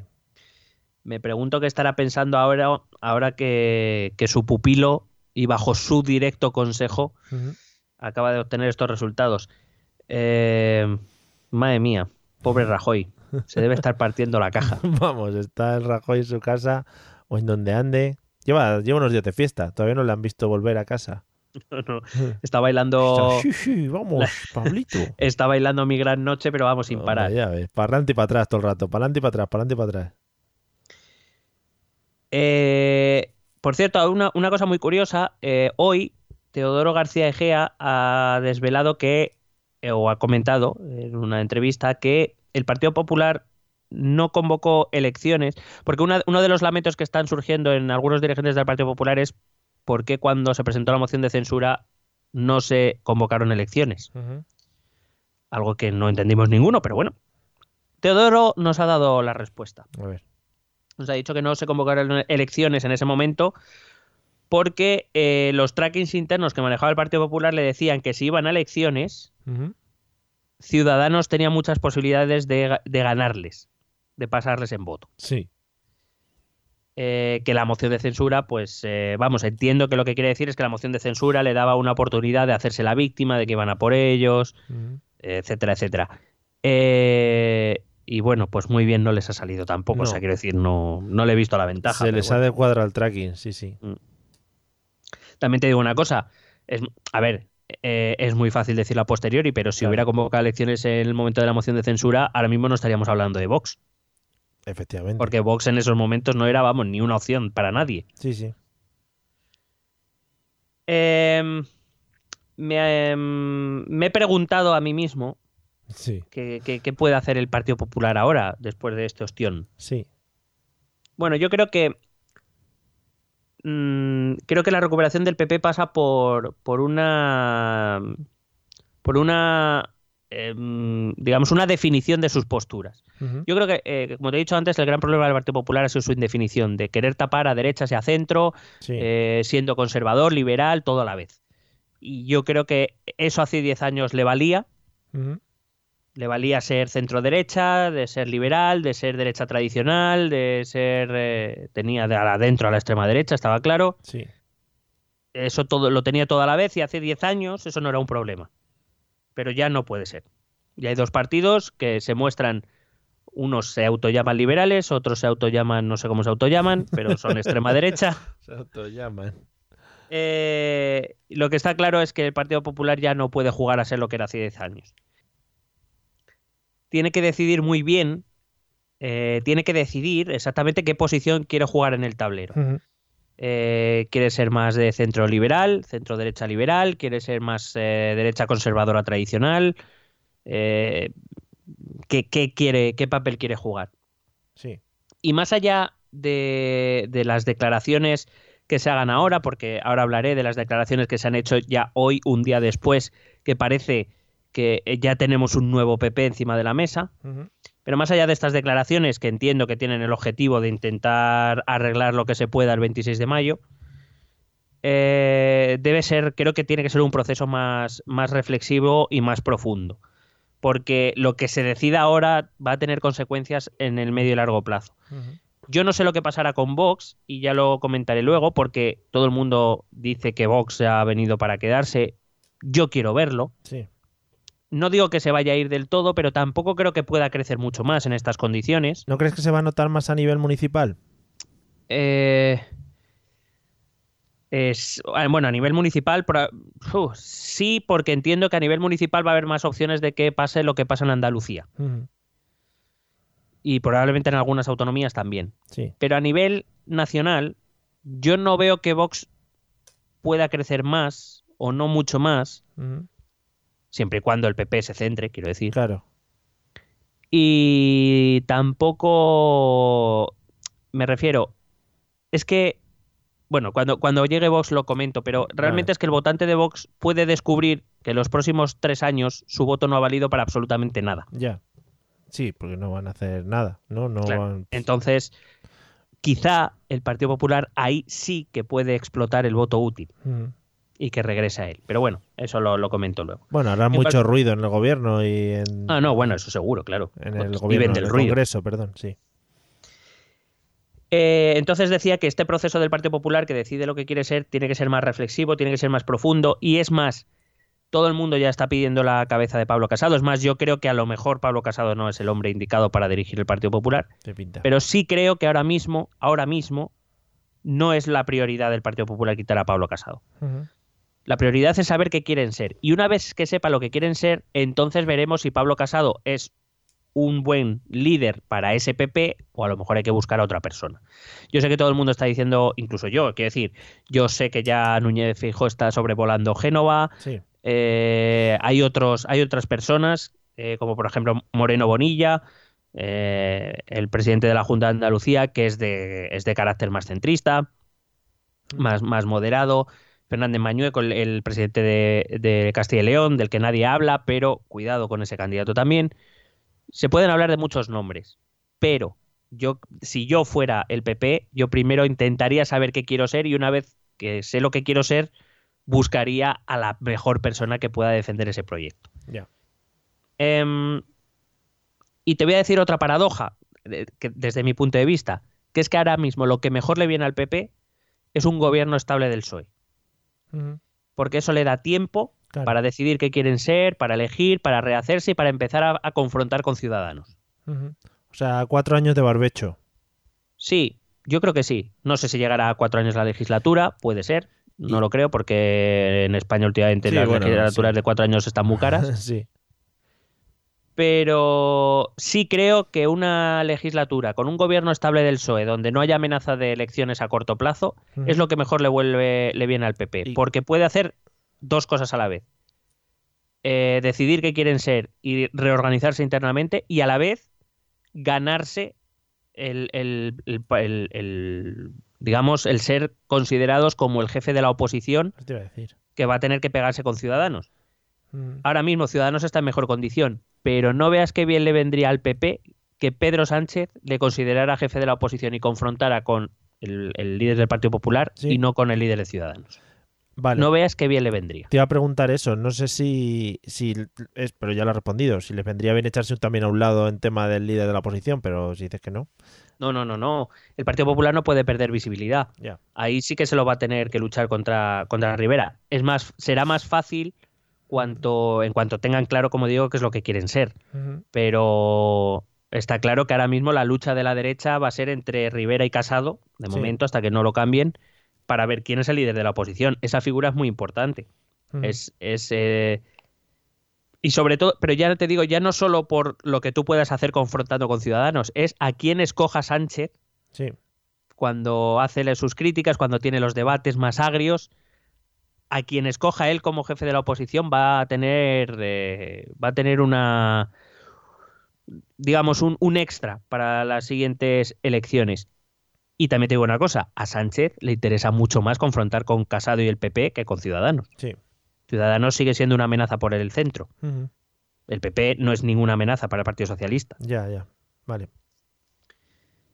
Eh, bueno, como eso, como, como te decía, ya han empezado a aparecer voces en el partido, Núñez Feijó, eh, Moreno Bonilla, Fernández Mañueco, que ya están pidiendo a la dirección del Partido Popular que se centre, que, que- que abandone la imitación a la extrema derecha. Me pregunto si no lo pueden haber dicho antes. Sí, bueno. Son de carácter muy moderado, todos ellos, y bueno, eh, creo que ya están empujando en esa dirección. Eh, ponía un tuit yo que yo creo que, que si se podía decir ya que fijó cuando no se presentó a esta a las primarias del Partido Popular, si más o menos solía lo que le venía encima, porque la que le ha caído a Casado ha sido pequeña. Sí, sí. Bueno. También ha salido Alfonso Alonso, el presidente del PP Vasco, también de carácter moderado, diciendo que, que, bueno, que era necesario hacer una reflexión y volver a plantear una alternativa más centrada, más moderada. Eh, claro, la pregunta es si de verdad es eso lo que quiere ser el PP, una, una opción de centro derecha más moderado, si Casado sería la opción mejor. Si esto es lo que quiere el PP, desde luego yo creo que Casado no es la mejor opción porque no tiene ninguna credibilidad para llevar adelante un partido de centro después de la campaña que ha hecho, bueno, después de los tres meses Ya. que lleva haciendo. Supongo que cambios en la dirección ahora no se pueden plantear de cara al 26 de mayo, ¿no? Porque si no ya les destrozan. No, no, no. De hecho, ya hoy Pablo Casado, en las- unas declaraciones que ha hecho hoy, ya ha llamado por primera vez extrema derecha a Vox. Claro. Quiero decir, mm, mm, ahora mismo no es implanteable meterse, ahora mismo no. Y además yo creo que tampoco beneficia al PP, es lo que yo te he dicho. Yo creo que primero deberíamos, deberían saber quién, qué quieren ser y luego, y luego ya si eso cambios. decidimos quién lo, quién lo lleva adelante. Ahora mismo es absurdo. Ya. Porque lo único que puede hacer encima es descabezarte delante a menos de un mes de elecciones es absurdo. Sí, sí. Vamos, pegarte un tiro en el pie, que diría Froilán. Sí, hombre. Eh, además ha hecho otro movimiento, fíjate, esta es de las otras de las cosas que parecía que la gente no quería ver, ha hecho otro movimiento de carácter centrista o moderador, que es apartar de las campañas electorales del comité electoral a Teodoro. Hombre. La ha quitado de en medio. Qué manera de, de, pues eso, de tirar por tierra el trabajo que, ha hecho, que se ha hecho para las generales. En plan, mira, no ha servido, vete por ahí. Bueno, eh, de todas maneras, acuérdate que yo ya decía, digo, aquí el problema Sí. no es tanto Casado como Teodoro.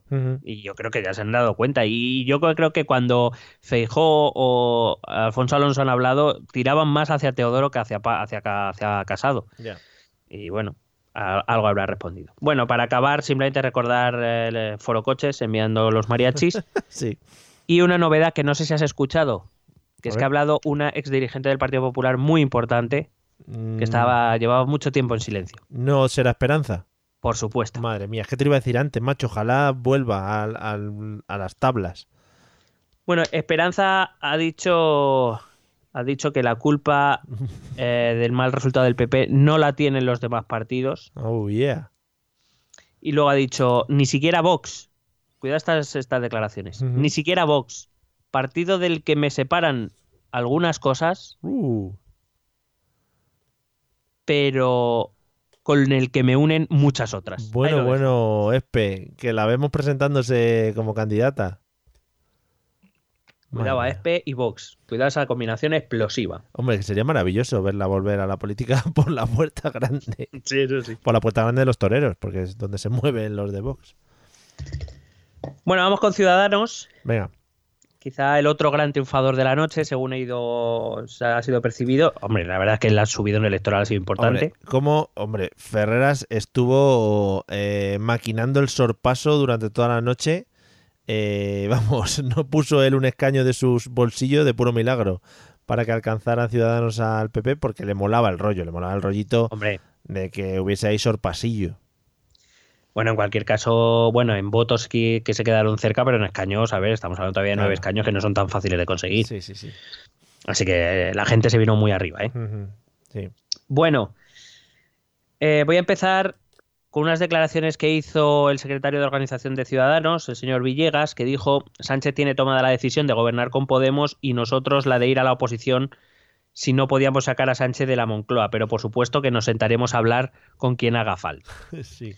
Que es una manera de decir que no, que no, que no, que no, que no, pero deja la puerta abierta por si me apetece pasar. Bueno, yo creo que la clave del éxito de Ciudadanos, que repito, yo, o sea, sí que esperaba un- una subida, pero no tan fuerte, a costa del Partido Popular sin duda alguna, Sí. es que yo creo que Rivera ha sabido hacer de Ciudadanos eh, más PP que el propio PP. Es decir, ha ocupado ese puesto de derecha, centro derecha liberal, conservadora en algunos aspectos, mejor que el propio PP, que no, como digo, no sabía ni lo que quería en ese momento. Y creo que le ha salido bien. Eh, sobre todo ha explotado su lado liberal, que el PP ha abandonado incomprensiblemente.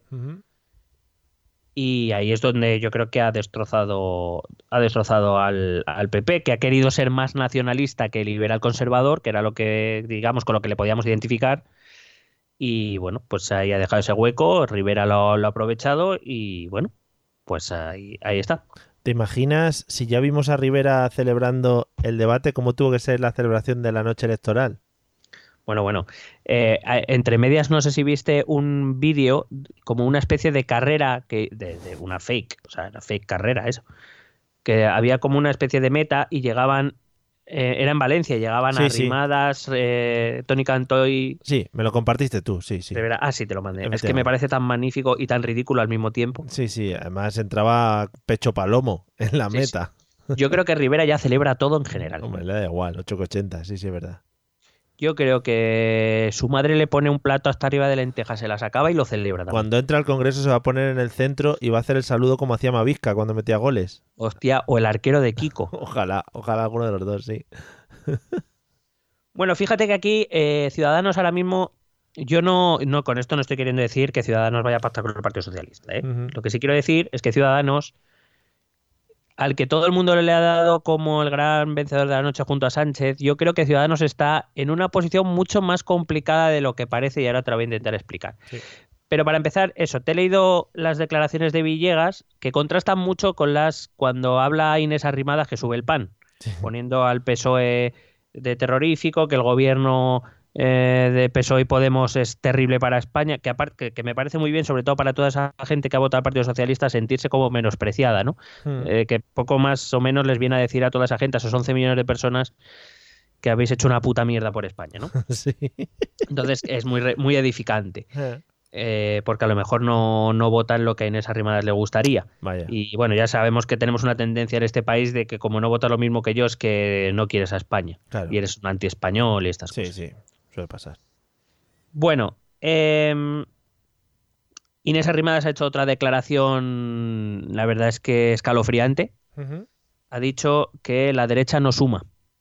Hombre, pues gracias Inés, si no es por ti no nos damos cuenta. Sí. Pero dice también que en las próximas elecciones esa suma sí quedará. Sí quedará para gobernar, entiendo. Ujú. Para las próximas parece- elecciones se refiere cuando acabe esta legislatura. Sí, entiendo, las próximas generales. Y una de dos, o Inés Arrimadas desconoce nuestro sistema electoral Sí. o, o, es, o espera traer mucho voto del socialismo, porque si no, no me lo explico y también ahora voy a explicar por qué. En cualquier caso, con, las, con la eh, fragmentación que ahora mismo hay en el bloque de la derecha, o, o se abstiene mucho votante de izquierda o lo veo complicado, doña Inés. Sí. Es cierto, como te he dicho antes, que puede que salga voto de Vox en busca de voto útil. Sí. Puede que vaya a Ciudadanos o puede que no. Ahí es donde va a estar la confrontación PP-Ciudadanos esta legislatura. Y eso sí, Inés Arrimadas ha dicho una cosa en la que sí que estoy completamente de acuerdo. Ha dicho que bueno, que el PSOE ha ganado, entre otras cosas, porque ha utilizado la táctica de meter el miedo con Vox, esa táctica de, ella concretamente ha dicho la táctica de que viene el lobo. Pero ellos también, ¿no? Es bueno, como todos. Pero me refiero que yo creo que es verdad. Yo creo que la, la, inclusión de Vox en el Parlamento andaluz y las encuestas y todo el ruido que había alrededor de Vox ha movilizado a mucho votante de izquierda. Sí. Pero creo que también tiene razón cuando dice que eso no le va a valer dos veces. Y creo que tiene verdad. O sea, que, que tiene razón. Claro. Eh, somos, generalmente, somos un poco tontos y si pensamos que ya hemos parado una amenaza, ya está. Que con una vez vale. Y bueno, pues habrá que ver. Pero en cualquier caso, el Partido Socialista sí que debería tener en cuenta esto. Creo que ahí Inés Arrimadas sí que tiene razón. Y creo que el Partido Socialista debería esforzarse por gobernar un poco bien para intentar mantener el gobierno en las siguientes generales. Sí, vamos. Que es que eso también que dices, lo de intentar gobernar un poco bien, igual debería ser el objetivo de todas las personas que entran en el gobierno, ¿no? Igual. Vale. Pero bueno, la experiencia. Ya nos lleva por esos derroteros, efectivamente. Normalmente soy bastante pesimista en esto. Sí, sí, sí, te entiendo. Bueno, te decía antes que yo creo que, eh, que esta doble voz de ciudadanos, un Villegas conciliador, que sí, que dice que no van a pactar, pero que bueno, que sí, que ellos se tienen que sentar con, con todo el que se lo pida. Y por otro lado, una Inés Arrimadas mucho más beligerante con el Partido Socialista, que no, que en ningún caso, etcétera. Yo creo que es porque Ciudadanos sí que se ha dado cuenta de una cosa que a lo mejor la mayoría de analistas, o por lo menos yo no lo he leído mucho, eh, o he escuchado, eh, sí creo que se está pasando por alto. Mm, yo creo que su posición no es tan cómoda como, como parece. y Voy a explicar, voy a intentar explicar por qué, a ver si me consigo yo explicar. Sí. Eh, la posición de Ciudadanos es una posición de que ha ganado muchos escaños, que se ha acercado muchísimo al Partido Popular, que está en disposición de lucharle la jefatura de la oposición y del liderazgo de la derecha. Y es una posición que es muy buena siempre y cuando Pedro Sánchez no les ponga en, una, en un brete, no les haga decidir. Me explico. Imagina, imagina que, que tú eres Albert Rivera Sí. y yo soy Pedro. Venga, a tope. Me toca el, gua- el guapo. Correcto. Bueno, cuidado, eh, los dos son muy guapos, ¿eh? Claro. Y entonces yo te digo, eh, mira, Albert, Sí, dime, Pedro. tengo, tengo dos opciones. O gobierno con Unidos Podemos, con el PNV y con Esquerra, Sí. es decir, gobierno con los populistas, con los nacionalistas Uf, sí, sí. y con los independentistas, Sí. o gobierno contigo. Y, y cuidado con lo que me contestas, Sí. Porque si me dijeses que no, yo me voy a encargar de que España Sí. entera sepa que yo quería un gobierno sin populistas, sin nacionalistas Sí, y sin independentistas y tú no has querido. ya. Entonces, ¿por qué? Porque a ti te interesa ahora mismo cepillarte al PP. Claro. Con lo cual, si tú fueras Albert Sí. Y con todo lo que tú has soltado por la boquita en esta campaña, porque claro, la situación Mm. no es esa, la situación es todo lo que has dicho antes, Sí. que has hecho votar a tu ejecutiva de que bajo ninguna circunstancia ibais a hacer un pacto con el, part- con el Partido Socialista. Que ya ha pasado otras veces también, te digo. Correcto. Vale. Entonces, con eso, con todo lo que se ha soltado en campaña, con todo lo que se dice después, y si yo te pongo en esa situación, Sí. ¿qué harías, Albert? Bajadita de pantalones. Claro. Pero bajadita de pantalones implicaría casi seguro que te tendrías que ir a casita. Porque vamos, esa bajadita de pantalones no es decirte no voy a invertir a, no voy a investir a Rajoy y luego le invisto. Es no, no, no, es que he hecho votar a mi ejecutiva. Y probablemente mucha gente haya votado a Albert Rivera precisamente basándose en que no iba a hacer presidenta Sánchez. Pero claro, si yo, si yo hago ver a España que yo te he dado la opción de que no gobiernen independentistas, nacionalistas y populistas, que era lo que Ciudadanos no quería, y tú Sí. me dices que no, yo tampoco creo que quede en una posición muy cómoda. ¿Y ese, ¿Y ese movimiento le interesa a Pedro Sánchez? Hombre, yo sinceramente, Mm. si Pedro Sánchez fuera un poco, tuviera un poco de ganas de marcha, Sí. yo creo que iría tocando un poquito el tema. Me he levantado sandunguero. Hoy vamos, a, vamos a ver. Y aparte por otra cosa, saber que tiene, saber simplemente, ¿eh? no, y de verdad creo que tampoco Pedro Sánchez está muy por la labor, pero simplemente el decir un día me voy a sentar con ciudadanos a ver qué me cuentan. Sí. Eso va a poner muy nervioso a Unidos Podemos también. Ya. Quiero decir, es que la capacidad, la, la- la- gran victoria de, de Sánchez no ha sido 123 escaños, ha sido que está en una posición muy cómoda para negociar. Pero ¿y no le daría más fuerza al PP al cargarse un poco a Ciudadanos? Claro, pero es que eso no le viene mal al PSOE. Vale.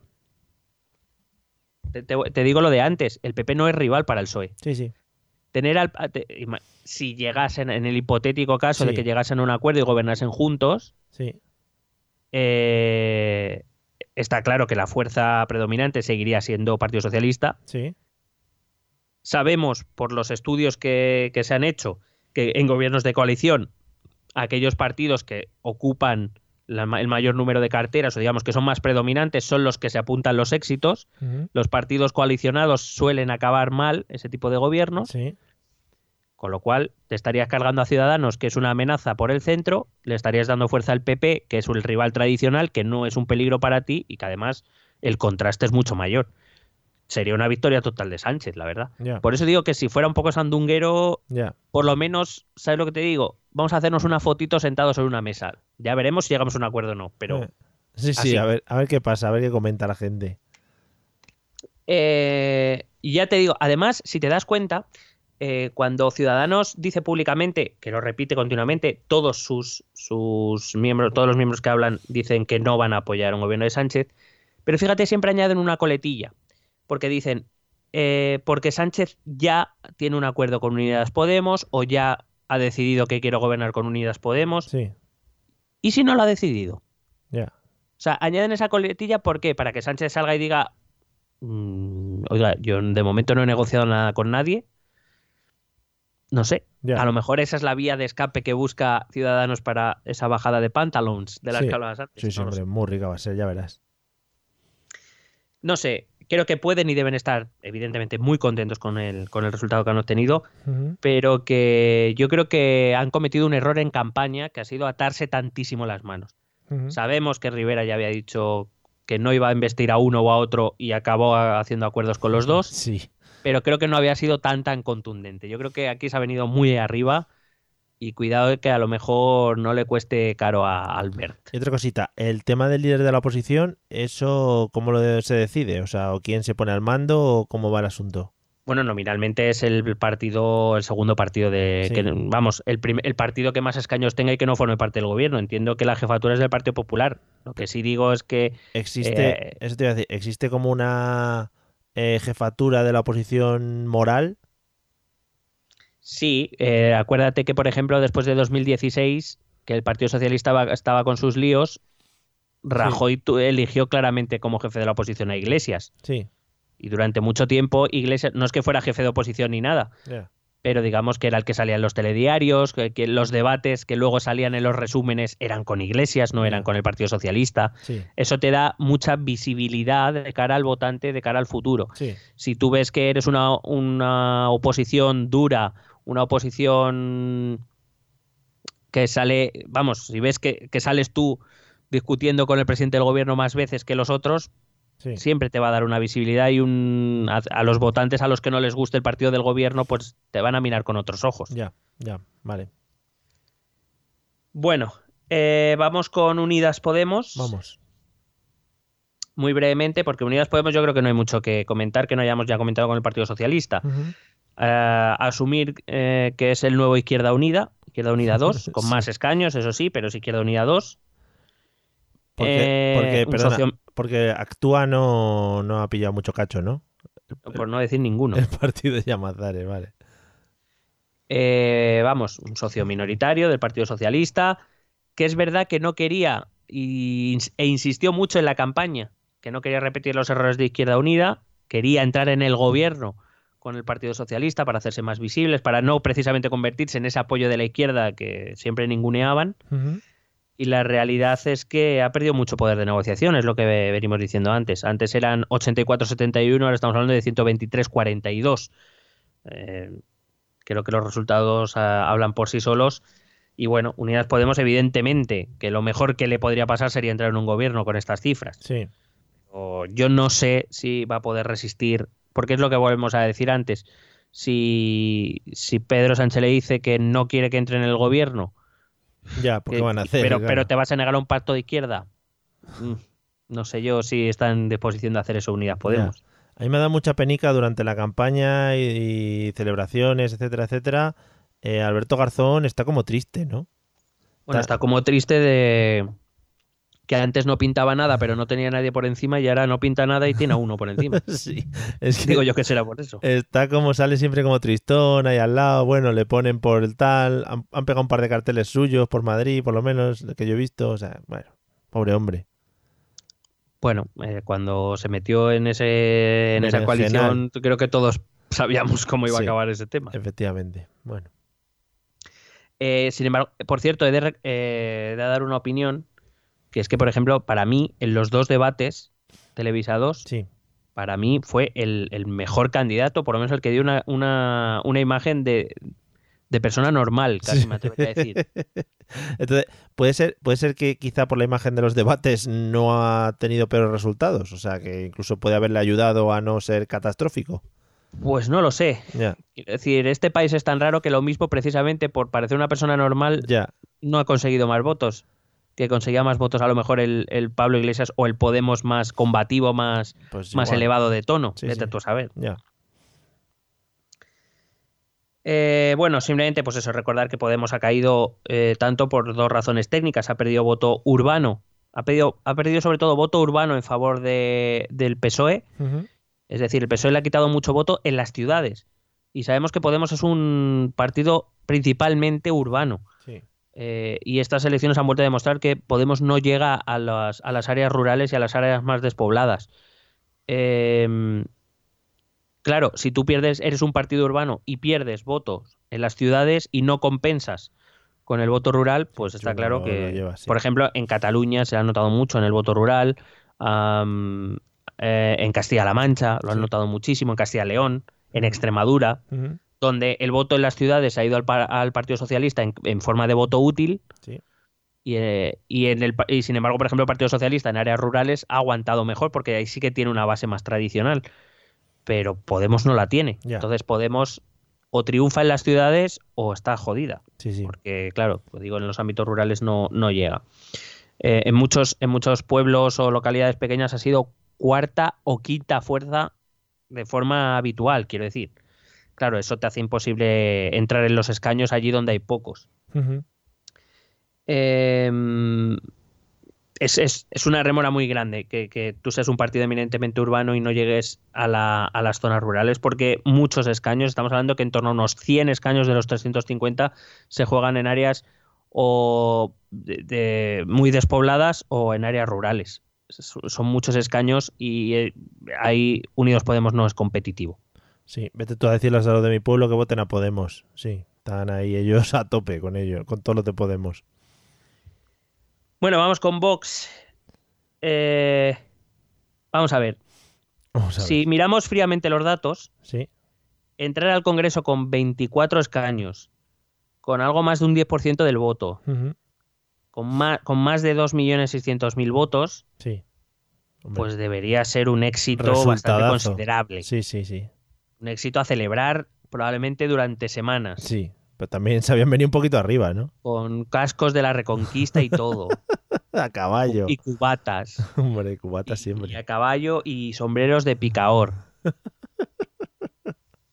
y sin embargo es lo que tú dices, ¿no? Que la, sensación es que es que ha sido un poco chasco. Sí.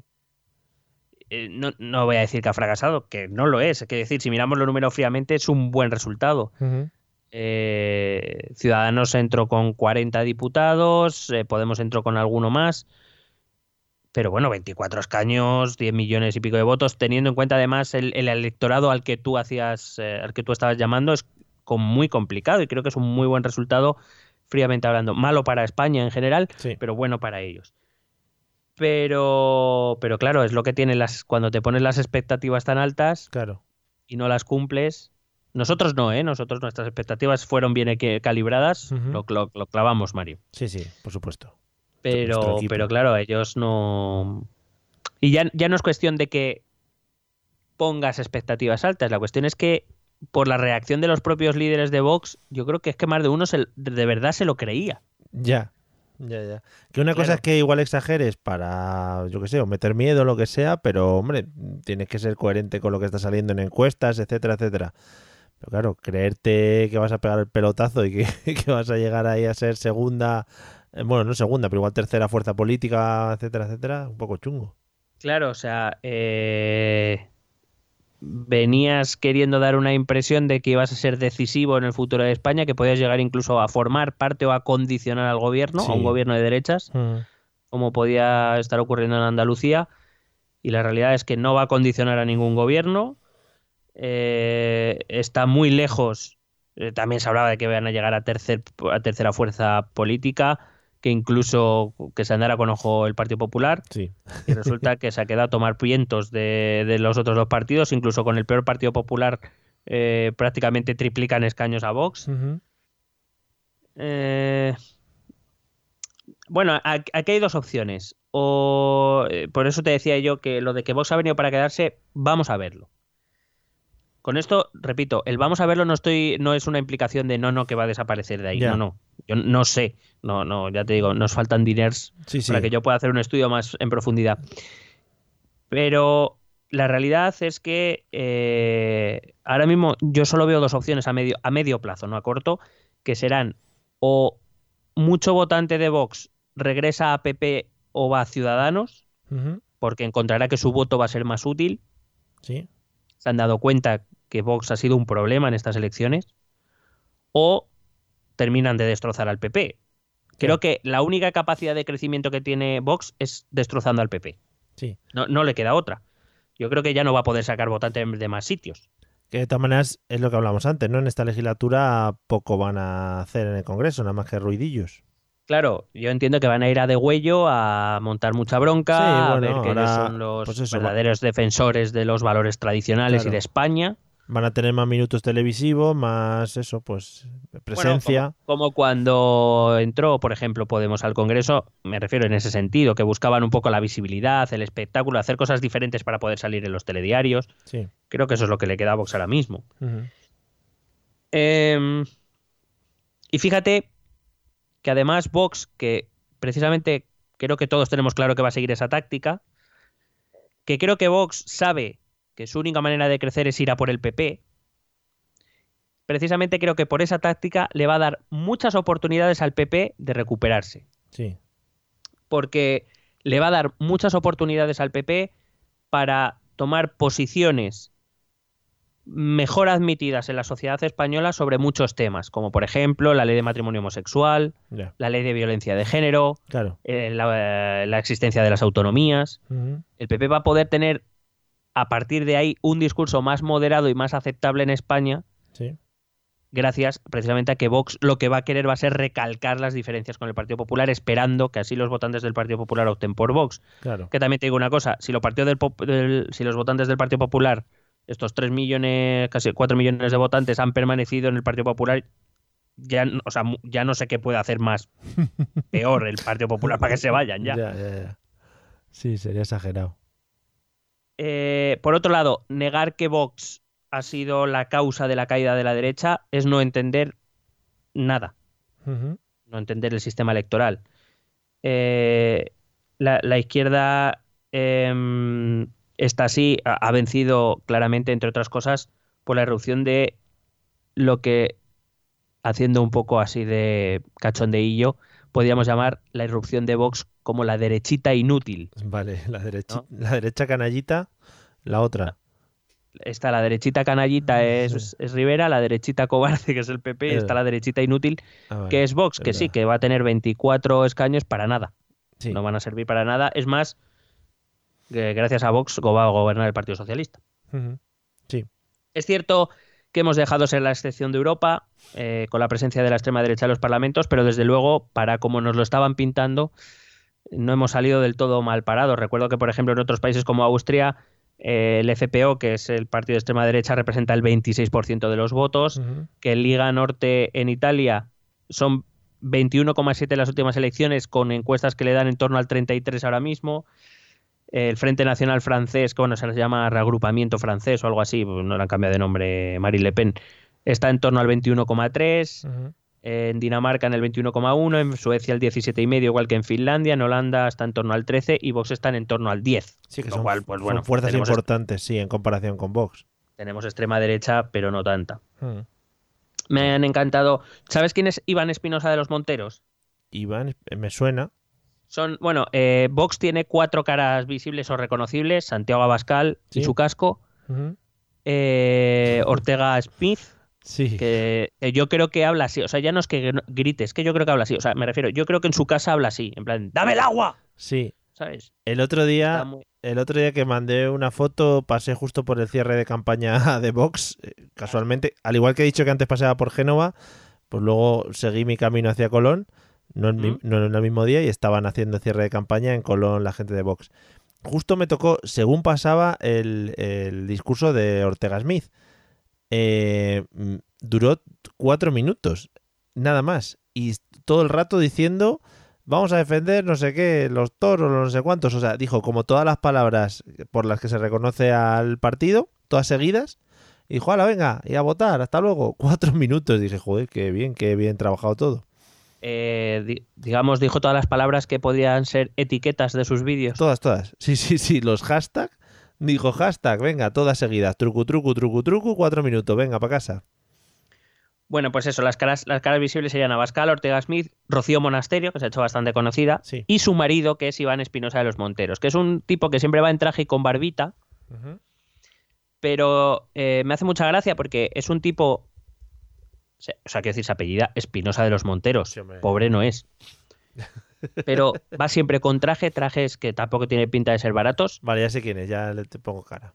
Pero es una persona que, a pesar de dar esa imagen de ser espinosa de los monteros y todas estas cosas, quiere hablar como un tipo guay. Sí. Y no, es que no le queda bien. No sé, es de estos que quieren ser como guay sin que no. O sea, hmm. prefiero que siga siendo el pijo que pareces. Sí. Bueno, pues de ese rollo. Eh, ese fue el que, bueno, seguro que has oído estas declaraciones la noche, la última noche antes de la jornada de reflexión, que era el que decía, ¿cómo nos vamos a reír con la carita de los progres? Sí. Decías tú, pues muy bien. Pues la que se te habrá quedado a ti, chato. Entonces, hoy ha hecho unas declaraciones Iván Espinosa de los Monteros, en las que ha dicho que quizás inflamaron, eh, perdón, inflaron involuntariamente las expectativas. Vaya, qué, qué choprecha que de ahí, a mí la palabra que más me llama la atención es involuntariamente. O sea, ¿cómo se puede inflamar, eh, cómo se puede inflar involuntariamente las expectativas diciendo que vas a sacar 70 millones, que vas a arrasar y que vas a, quedarte con la derecha? Pero eso ha pasado siempre, eso es lo que comúnmente se llama como calentamiento global, ¿no? Pero del propio partido. Ya, ya, pero lo de inflar involuntariamente me ha hecho mucha gracia. Por eso que te vienes arriba. ¿Tú no has salido una noche, te has venido arriba y has acabado por ahí en otros sitios? Claro, no, no. Si yo hubiera escuchado el sujétame el cubata, lo entiendo. sí. Madre mía. Bueno, eh, Santiago Abascal ha dicho que este resultado es una gesta. sí, una gesta. Eh, a ver, lo de la gesta. Te repito que, por ejemplo, Ciudadanos obtuvo 40 escaños de primera vez y bueno, en realidad no fue la primera, fue la segunda. Creo que se presentó en 2008, pero nada. Pero bueno, digamos, la primera serie fueron 40 escaños y Podemos se llevó bastantes más. O sea que, hombre, gesta, gesta, eres el tercero, ¿sabes? Tampoco te vengas hasta arriba. Em, pero bueno, como yo creo que es que Vox vive en este mundo de exagerar todo el rato todo. Sí. En general. Entonces, bueno.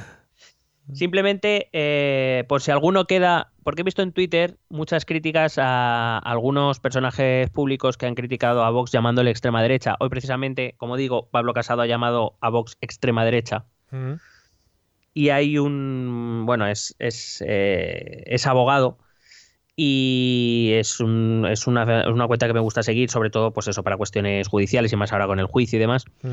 Pero bueno, que ellos, él es verdad que yo creo que tiene una tendencia de derecha o centro derecha, pero siempre ha llamado extrema derecha a Vox. Y entonces hoy ha venido un votante de Vox a preguntarle por qué decía que Vox era extrema derecha. Yo simplemente voy a contestar, por si acaso a alguien le queda alguna duda, y alguien lo ha ido pensando durante este programa mientras yo le, le seguía llamando extrema derecha a Vox. Sí.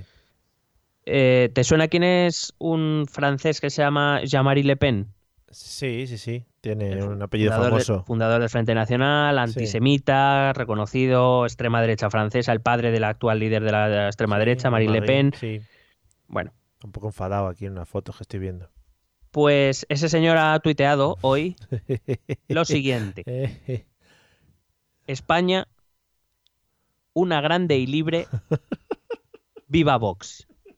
Entonces, Gran decir, apoyo, si estos gran son los apoyo. apoyos de Vox, pues yo ya no sé cómo queréis que os diga que es extrema derecha. Gran bueno. apoyo, sí, sí. Madre mía. Bueno, muy brevemente, Esquerra Republicana, victoria contundente en Cataluña, 15 escaños, 7 de Junts per Cataluña. Cuidado porque esto le hace distanciarse un poco de Puigdemont, que yo creo que es lo que Junqueras llevaba buscando un tiempo. Em, o por lo menos le da opción de hacerlo, veremos si, si lo hace o no. Eh, Junqueras puede tener la oportunidad de, de ayudar en un programa de izquierda. Yo veo muy difícil que pueda entrar en el gobierno pero sí creo que puede llegar a acuerdos puntuales con un, si el gobierno fuese Pedro Sánchez, eh, o sea, PSOE Unidas Podemos o PSOE con un acuerdo con Unidos Podemos. Yo creo que aquí Esquerra Republicana sí que puede empezar a ayudar a ese gobierno para autoayudarse a sí misma respecto a la derecha catalana. Porque yo creo que desde el inicio del proceso independentista, Esquerra es un partido muy independentista, pero se ha olvidado mucho que Esquerra, en teoría, es un partido de izquierda. Más que nada porque ha seguido Sí. una política guiada por la derecha catalana, por, Mm. por eh, PDeCAT, Junts per Catalunya o como se llame esta semana. Sí, vota por el sí, sí, pum per el sin, sí. Sí. Entonces, eh, estamos hablando de que podrían alcanzar acuerdos de presupuestos, de políticas sociales. Y la independencia, por supuesto, va a seguir siendo un eje fundamental. Esquerra Los no se puede permitir dejar de ser independentista. Claro.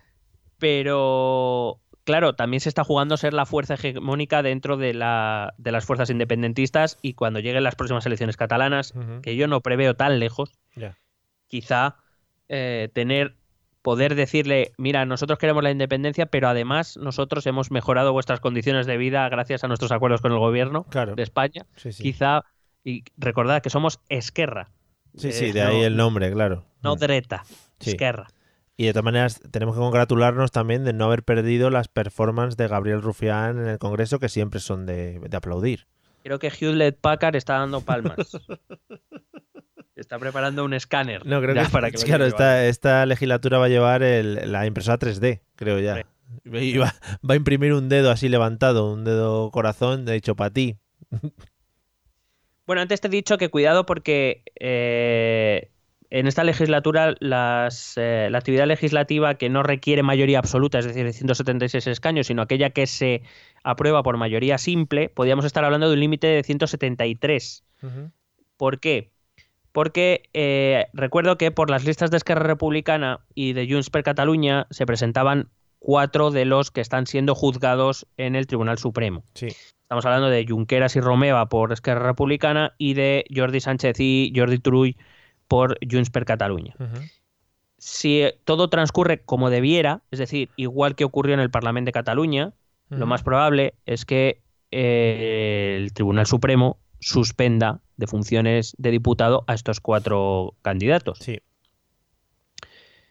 Entonces, una de dos, o renuncian y ceden el puesto, o, como ocurre con algunos de los diputados suspendidos en el Parlamento de Cataluña, como por ejemplo Tony Comín, si él no renuncia, pero está suspendido, no puede o no ejerce su derecho al voto, la mayor, habría que quitar cuatro diputados, es decir, claro. nos quedaríamos en 346, de los cuales, como digo, la mayoría estaría en 173. Ya. Y esto puede ser importante porque a 173, con lo que hemos dicho al principio, a 175 Pedro Sánchez puede llegar con cierta facilidad, Sí. sin apoyarse ni en Esquerra ni en Ciudadanos. Es decir, con, con algo que pare- pudiera parecer incluso algo más natural. Entonces, pues bueno, simplemente que es un dato que dejo aquí para tener en cuenta. Vale. Eh, PNV ya ha dicho que quiere una relación más estrecha con el gobierno. Vaya. Eh, Coalición Canaria ha dicho que muy bien, que, con- que sin, independentistas y populistas, o Podemos, ha dicho directamente Podemos, está en el gobierno, que con ellos no cuenten, pero que si no, que sí, que les llamen, por supuesto. sí. Y la mejor redacción ha sido la de Revilla. Bueno, ya ve. Que ha dicho eh, que empiece el AVE a Cantabria y ya hablamos. Sí, sí, que empiece a poner el AVE. pero vamos, Revilla, pudiendo decidir o codearse con el gobierno de España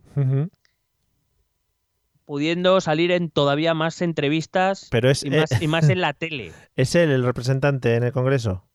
Da igual. Ah. da igual. ¿Tú crees que va a decir que no? Ya ves, sí, sí. Eh, que le va a llamar Sánchez y le va a decir que no. Venga, hombre, esto no se lo cree nadie. Sí, sí. Y bueno, ya para acabar. Sí. Eh, dos cosas. Em, para quien no pudo leer el, el, hilo de Twitter, voy a recordar y voy a, voy a explicar qué, argumentación lógica seguimos para predecir lo que iba a pasar con el bloque de la derecha y con Vox, por qué acertamos y, simplemente voy a explicar qué es lo que ha pasado para que lo entendamos todos. Lo primero, eh, gracias a Carlos Sogor, que fue el que nos mencionó y nos animó a hacer el análisis por confiar en, nosotros. Eh, y eh, una propuesta que te quería hacer, Mario, es que creo que deberíamos retirarnos ahora. Hombre, sí, sería lo suyo. En todo lo alto. Sí, sí, sí. No sé si yo, eh, si quedaría mejor eh, retirarnos en lo bajo, o sea, en la mierda, quedaría como más... Sería más propio. Más épico, sí, sí, en plan, mira, ahora que hemos acertado en algo tal, no, mejor algún día que digamos alguna burrada o que nos denuncien o algo así. Sí, lo de la denuncia estaría bien. Es una denuncia. También te digo que si con esto, con este acierto, no nos dan ya el premio al mejor podcast de algo. O sea, a lo mejor el, a lo mejor el mejor podcast de tirarnos mandarinas. Hombre. Puede ser. Lo aceptaríamos encantados, pero ya no sé qué tenemos que hacer. Ojalá, ojalá. Ojalá el podcast de tirarse mandarinas lo empiecen a mover ya, sí. Bueno, ¿por qué nos hemos lucido esta vez? Bueno, primero, las encuestas se han hecho bien. Yo he utilizado datos de las encuestas de las diferentes casas y del propio CIS. Por cierto, Tezanos ha sido el que menos se ha equivocado de todos. Fíjate y porque, bueno, porque eh, las hemos interpretado bien, pero bueno, yo creo, sinceramente lo digo, creo que no tienen ningún mérito lo que hemos hecho, simplemente hay que pensar un poco con la cabeza y ya está. Dije que el primer elemento que teníamos que tener en cuenta era el propio sistema electoral, Nuestros oyentes ya están bien informados porque les hemos explicado el sistema DON y nuestro sistema electoral y saben que unas elecciones generales no son unas elecciones, sino que son 52 elecciones, una por cada provincia y por cada ciudad autónoma, y que por tanto las características de cada provincia hace que esas elecciones sean diferentes. Cada elección de esas 52 tiene sus particularidades que hay que tener en cuenta, que sobre todo tienen que ver con el tamaño de la circunscripción. Vuelvo a reivindicar a que DONT no es el problema, sino que eh, para la proporcionalidad, sino que el problema es el tamaño de la circunscripción.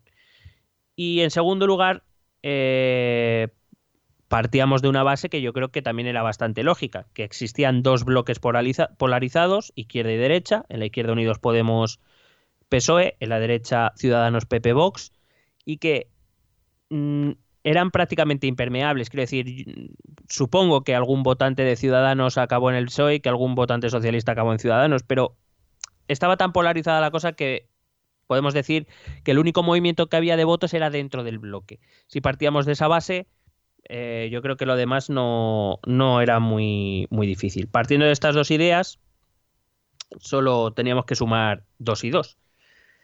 Eh, decíamos en los tweets que Vox solo sacaba votos, por tanto, de su bloque, es decir, de PP y Ciudadanos. Los votos de más que sumaba Vox eran votos que había que restar a PP y Ciudadanos que, eso te digo, menos mal que no me la jugué, no nos la jugamos a decir cuántos votos perdía el PP, porque ahí probablemente ya he reconocido varias veces el programa que lo hubiéramos cagado. Hubieras pinchado. Pero, pero bueno. Entonces, simplemente para ilustrar lo que yo decía, eh, te he traído unos datos, los, eh, unos datos de, las elecciones generales anteriores. Te he traído datos desde las elecciones de 2000, que es la elección que gana por mayoría absoluta eh, José María Aznar. Sí. ¿Qué tiempo? Mira, en el año 2000, eh, voy a hablar de bloques, bloque izquierda y bloque derecha. En el año 2000, el bloque de la derecha, que por aquel entonces solo estaba formado por el Partido Popular, recibió 10,3 millones de votos. El bloque de la izquierda Recuerdo, esas elecciones las ganó por mayoría absoluta. El bloque de la izquierda, que era PSOE Izquierda Unida, obtuvo 9,2 millones de votos en conjunto. En el año 2004 es el año de la victoria de Zapatero. El bloque de la derecha, que había recibido 10,3 millones de votos, recibe 9,8 millones de votos. Es decir, una diferencia de medio millón de votos menos. No es una diferencia tampoco extraordinaria. Sin embargo, el, el, bloque de la izquierda, que había recibido 9,2 millones de votos en 2000, en 2004 llegó a 12,3 millones de votos. 3 millones de votos más. Eso pues le facilitó ganar las elecciones. Año 2008 vuelve a ganar José Luis Rodríguez Zapatero. El bloque de la derecha recibe 10,3 millones de votos. Se sigue moviendo en la misma cantidad. Sí. Eh, por tanto, deducimos que para ganar Zapatero tuvo que recibir una cantidad bastante alta, porque la izquierda necesita como era un bloque fragmentado, eran dos partidos y no uno, necesita una cantidad superior. Bueno, recibió la misma cantidad de votos que en las anteriores elecciones, 12,3 millones de votos. Supongo que el incremento de las de 2000 a las siguientes será a base de, las abstenciones o algo así. Claro. Vale. La abstención, que tradicionalmente se dice, perjudica a la izquierda, porque es verdad. Porque fíjate que de momento el número de votos que ha recibido la derecha apenas varía. Sin embargo, el de la derecha, el de la izquierda varía mucho. Sí. Año 2011, estamos en plena crisis, sabemos que pierde José Luis Rodríguez Zapatero y gobierna con mayoría absoluta el Partido Popular. El Partido Popular saca 10,9 millones de votos, es decir, sí, sube 600.000 votos, pero no es una cantidad significativa. Recuerda que el Partido Socialista o la izquierda, el bloque de la izquierda, para ganar una elección había tenido que aumentar 3 millones los votos. El Partido Popular, que en estos momentos engloba él solo la derecha, sí recibe una cantidad muy similar de votos todas las elecciones. Sí, verdad. Bueno, fíjate que el partido, el bloque de la izquierda pasa de 12,3 millones a 8,7 millones de votos. Es decir, eh, facilita la mayoría absoluta del Partido Popular. Vamos a 2015. Aquí en 2015 han entrado nuevos actores, tanto en izquierda como en derecha. Entran Unidos Podemos y Ciudadanos. Si nosotros sumamos los, los votos de Partido Popular y Ciudadanos, suman 10,7 millones de votos. Es decir, muy similar, otra vez. Sorpresa, sí. El bloque de la izquierda, bueno, estas elecciones las gana Mariano Rajoy, pero sin una mayoría clara, recuerdo. Sí. Eh, el voto de la izquierda recibe 10,5 millones de votos. ¿Qué pasó? Que Unidos Podemos trajo, eh, arrastró votantes desde la abstención, pero el PSOE no. Por tanto, como no se recuperan todos esos hasta los 12,3 millones de votos de cuando ganaban las elecciones, pues eso queda en un empate técnico. El Partido Popular no ha sumado, pero la izquierda tampoco ha sumado suficiente. Sí. Se tienen que repetir las elecciones. Vamos a 2016. El bloque de la derecha, PP y Ciudadanos, suman 11 millones de votos, muy cerca de los 10,7 de hacía apenas seis meses. Eh, los partidos de la izquierda suman 9,4, acaban de bajar casi, o perdón, más de un millón de votos. Eso hace que el bloque de la derecha sea más fuerte y esté en disposición de gobernar. Año 2019. Se suma un nuevo partido solo al bloque de la derecha, que es Vox. La suma de los tres partidos es de 11,1 millones de votos. Siempre estamos dentro del mismo rango. Sí. En la derecha no se mueve el voto y en la derecha hay muy poca abstención. Sí. El número de votantes del bloque de la derecha vemos que ha sido muy continuo, siempre entre los 10 y los 11 millones de votos. Y no se mueve. El bloque de la izquierda, esta vez, a 2 millones de votos. Ha vuelto a arrastrar a la abstención, eso le hace ganar elecciones. Es decir, sabiendo esto, era muy fácil eh, pensar que un partido nuevo en la derecha no iba a aumentar el número de votos global, no iba a arrastrar abstención, claro. y que por tanto, dependiendo de la circunscripción en la que habláramos, eso iba a perjudicar al bloque en conjunto.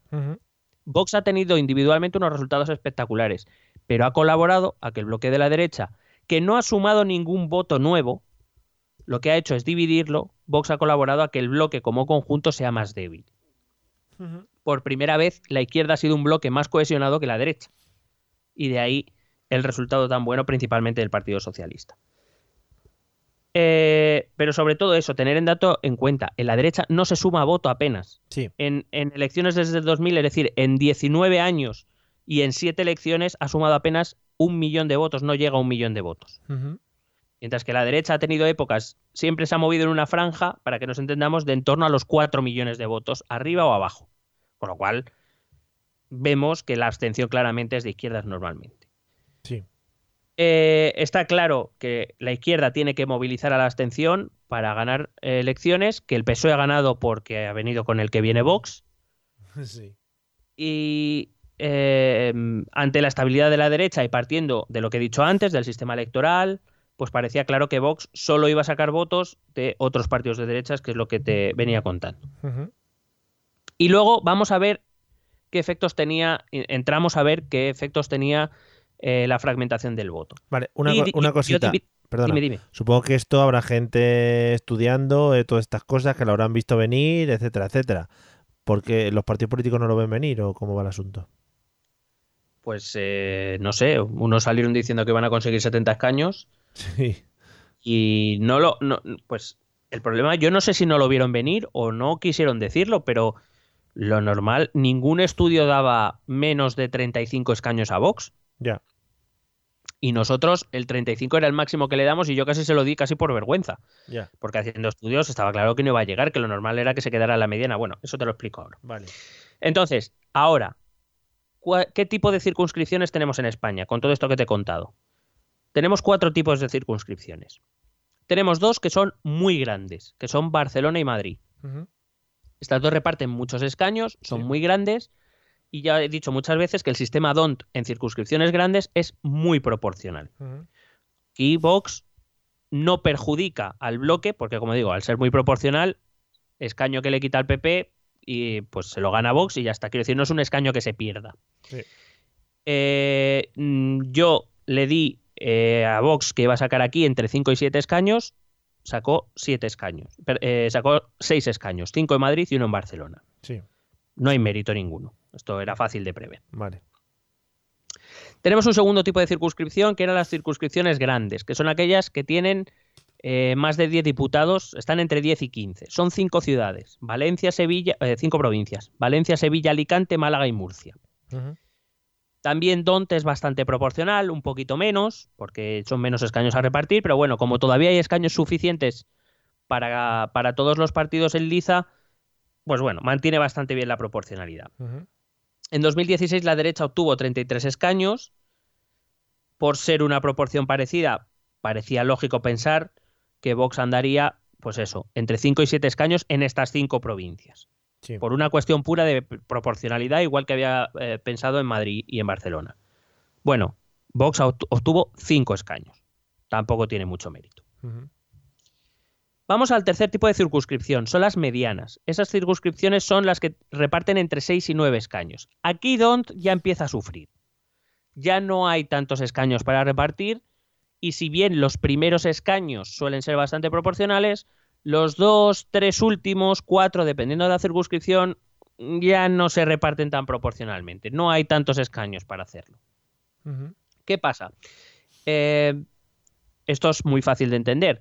A más fragmentación del voto dentro de un bloque, en este caso del bloque de derecha, pues lo que pasará es que sus votos van a ser menos efectivos. Esos dos, tres escaños del final que te he dicho son menos proporcionales, van a favorecer siempre al bloque que menos división tiene. Ya explicamos cómo funciona el sistema DON. Sí. El sistema DON es una división continua por la mitad de los votos Sí. y las cantidades más altas se van quedando. Claro, si yo divido mucho los votos de un bloque, los últimos escaños van a ir al otro bloque, que son los que tendrán cantidades más altas. Por eso aquí ya hay una pérdida ligera de escaños del bloque de la derecha, porque son tres, en favor del bloque de la izquierda, que son dos. Sí. En 2016 el bloque PP Ciudadanos obtuvo 51 escaños en estas circunscripciones. Yo publiqué por cubrirnos el culo, Mario, Sí. que eh, se iban a obtener entre 40 y 50, pero si yo te enseño los papeles, que los he guardado por si acaso un día Hombre, hacemos famosos, sí, sí, sí, esto para sacarlo en Ana Rosa.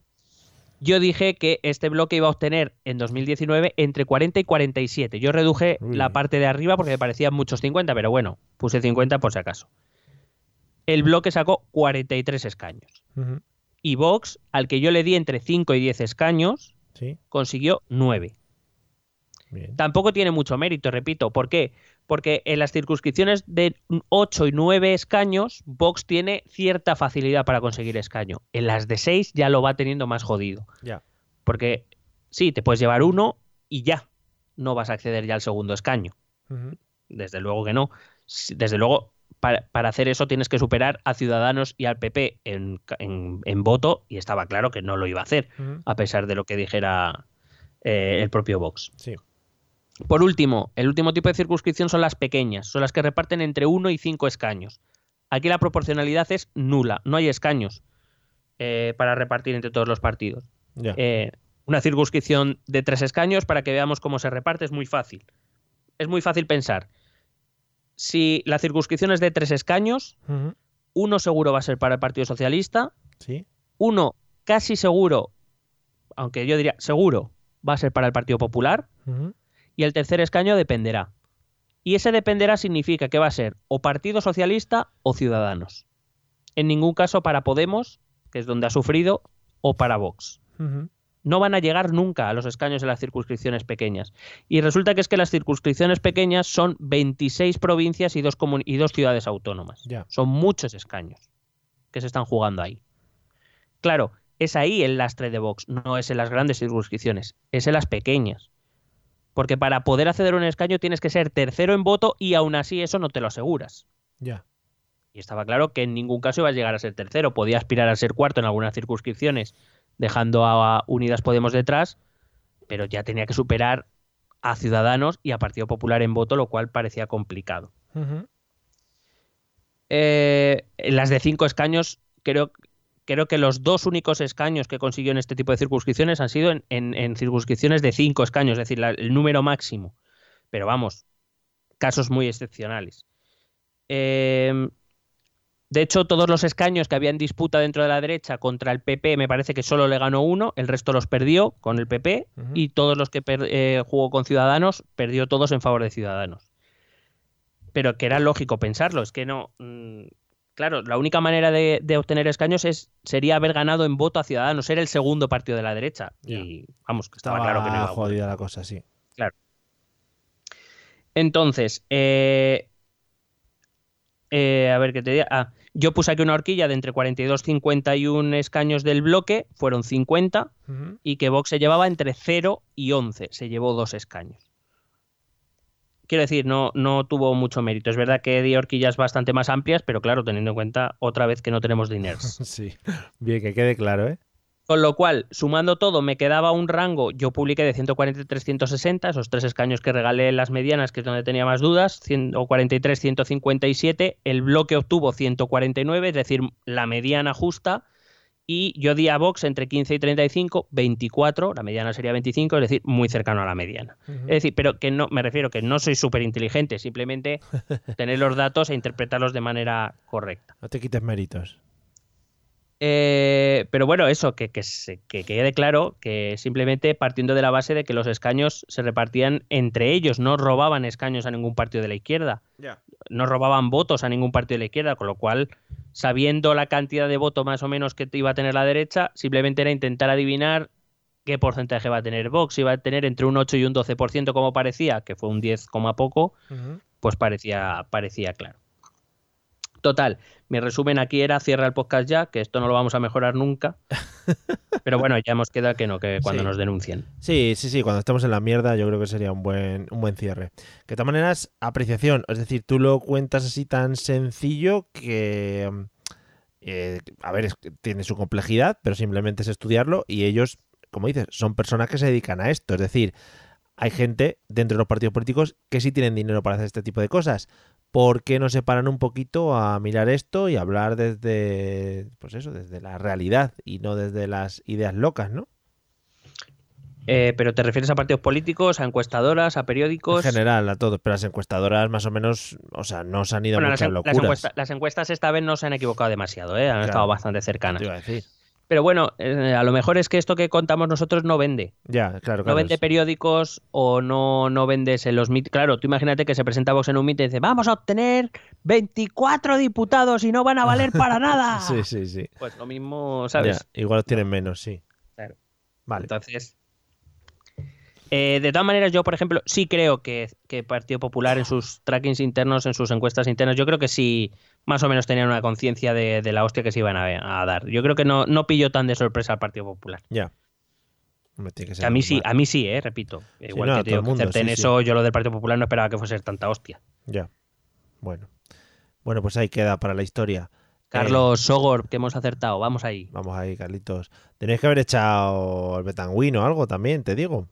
No, seguro que echamos dinero y perdemos. Ya, efectivamente. Bueno, yo por lo menos. No hay que echar dinero. Hay que echar dinero, amigo, que no tenemos, repetimos, que ha sido tu frase. No tenemos diners. Ha sido tu frase base durante todo el episodio.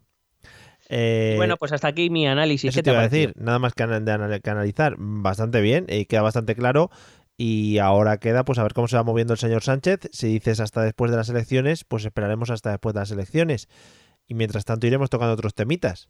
Sí, pero aviso, no me voy a leer los programas de todos, Ah, ¿no? los municipales. De los municipios. De las europeas, vamos a ver. Bueno, a lo, lo- mejor miro algo. lo hablaremos. pero- Pero no, hombre, porque a mí, por ejemplo, rápido. sí que me voy a leer los de Madrid, pero no voy a venir a hacer un podcast de Madrid que a lo mejor al que nos escucha desde Soria le importa un huevo. Haremos un- una desconexión regional, como hace Televisión Española. Sí. A lo mejor se me había ocurrido que podía buscar, podía empezar a buscar las propuestas más locas, que eso siempre hace gracia. Las loquérrimas. El otro día estuve yo mirando, eh, que ya lo hablamos un día, eh, los eh, famosetes o la gente destacada que ha entrado en el Congreso, por ejemplo. Muy interesante. El vicepresidente de Coca-Cola, eh, que ha entrado ahí por la puerta Mm. grande. Sa- El, el señor este, ¿cómo se llama? El andaluz, el de... eh, ¿El torero? no, el torero, el Ah. torero se ha quedado sin entrar. Miguel Avellán no ha cogido, no ha, no ha pillado. El otro hombre, el, del- el de los niños, el que va con los padres que a los niños les ha pasado cosas. Eh, ¿El Cortés? Es que ese, no sé el Cortés, el Cortés. el- Ah, sí, sí. vale, vale. Es que iba a decir, iba a- bueno, no, no lo digo, no lo digo. No, No lo digas, no no lo lo digo, venga. Bueno, lo mismo así nos denuncian y nos podemos retirar. Claro, claro, no lo digo, no lo digo. Bueno, pues todos esos, que ha habido bastantes, bastantes choprechitas. Eh, pues nada, eh, una vez hecho el análisis de las elecciones del 28 de abril, vamos a escuchar, vamos a escuchar el- los métodos de contacto y ahora te cuento una cosita que estoy, que estoy manejando, ¿vale? Venga. ¿Quieres preguntarnos algo? ¿Proponernos algún tema? ¿Exponernos tu opinión? Ponte en contacto con nosotros. Es muy fácil. Envíanos un correo electrónico a esta dirección. Esto también es política.gmail.com. También puedes escribirnos en nuestra página de Facebook. Esto también es política. O en nuestra cuenta de Twitter, arroba etepolítica. O si lo prefieres, visita nuestro blog. Esto también es política.wordpress.com. Recuerda que puedes suscribirte a nuestro canal de YouTube. Y si quieres charlar con nosotros directamente, únete a nuestro grupo de Telegram. Busca el enlace en nuestras redes sociales. Porque tú también formas parte de Esto también es política. Bueno, eh, ya tengo el enlace en mis manos de la página web donde se pueden pedir eh, accesos para ir a ver los plenos al Congreso. Y ahí ya nos podemos colar de lleno ET Política, ET, sí, ET Política en el Congreso. Yo creo que eh, en esta legislatura se podrían dar dos entradas espectaculares en el Congreso, los 24 diputados de Vox y los dos eh, presentadores de, de TEP.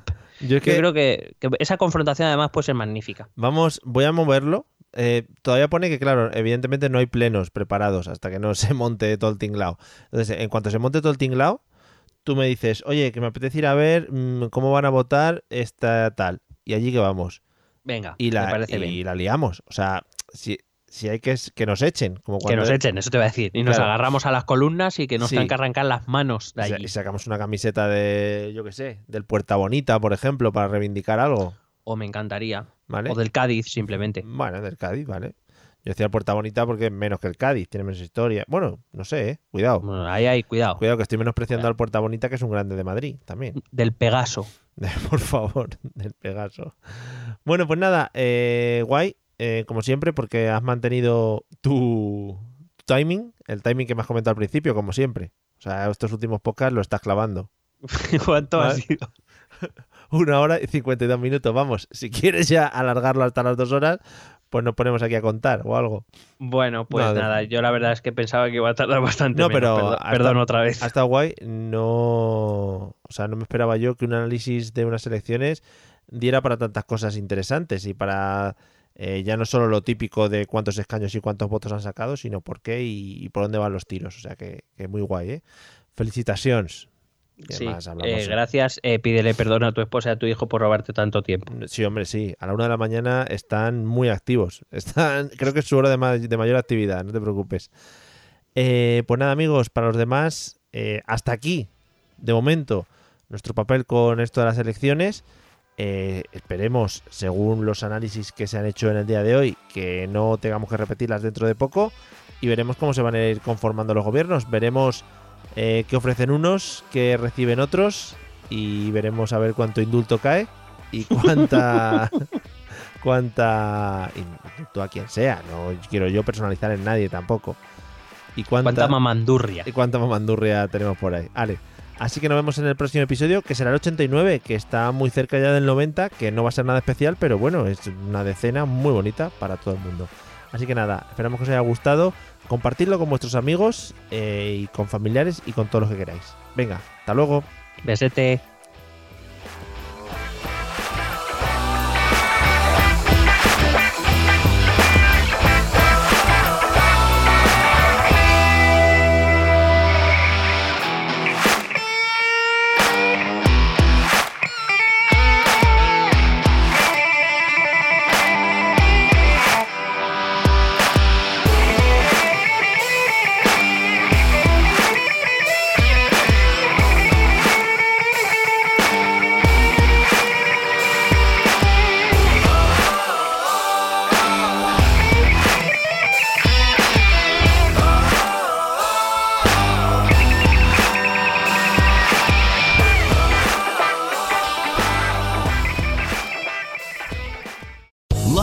Casino asking people what's the weirdest place you've gotten lucky? Lucky? In line at the deli, I guess? Aha, in my dentist's office. More than once, actually. Do I have to say? Yes, you do. In the car before my kids' PTA meeting. Really? Yes. Excuse me, what's the weirdest place you've gotten lucky? I never win and tell. Well, there you have it. You can get lucky anywhere playing at LuckyLandSlots.com. Play for free right now. Are you feeling lucky? No purchase necessary. Void where prohibited by law. 18 plus. Terms and conditions apply. See website for details.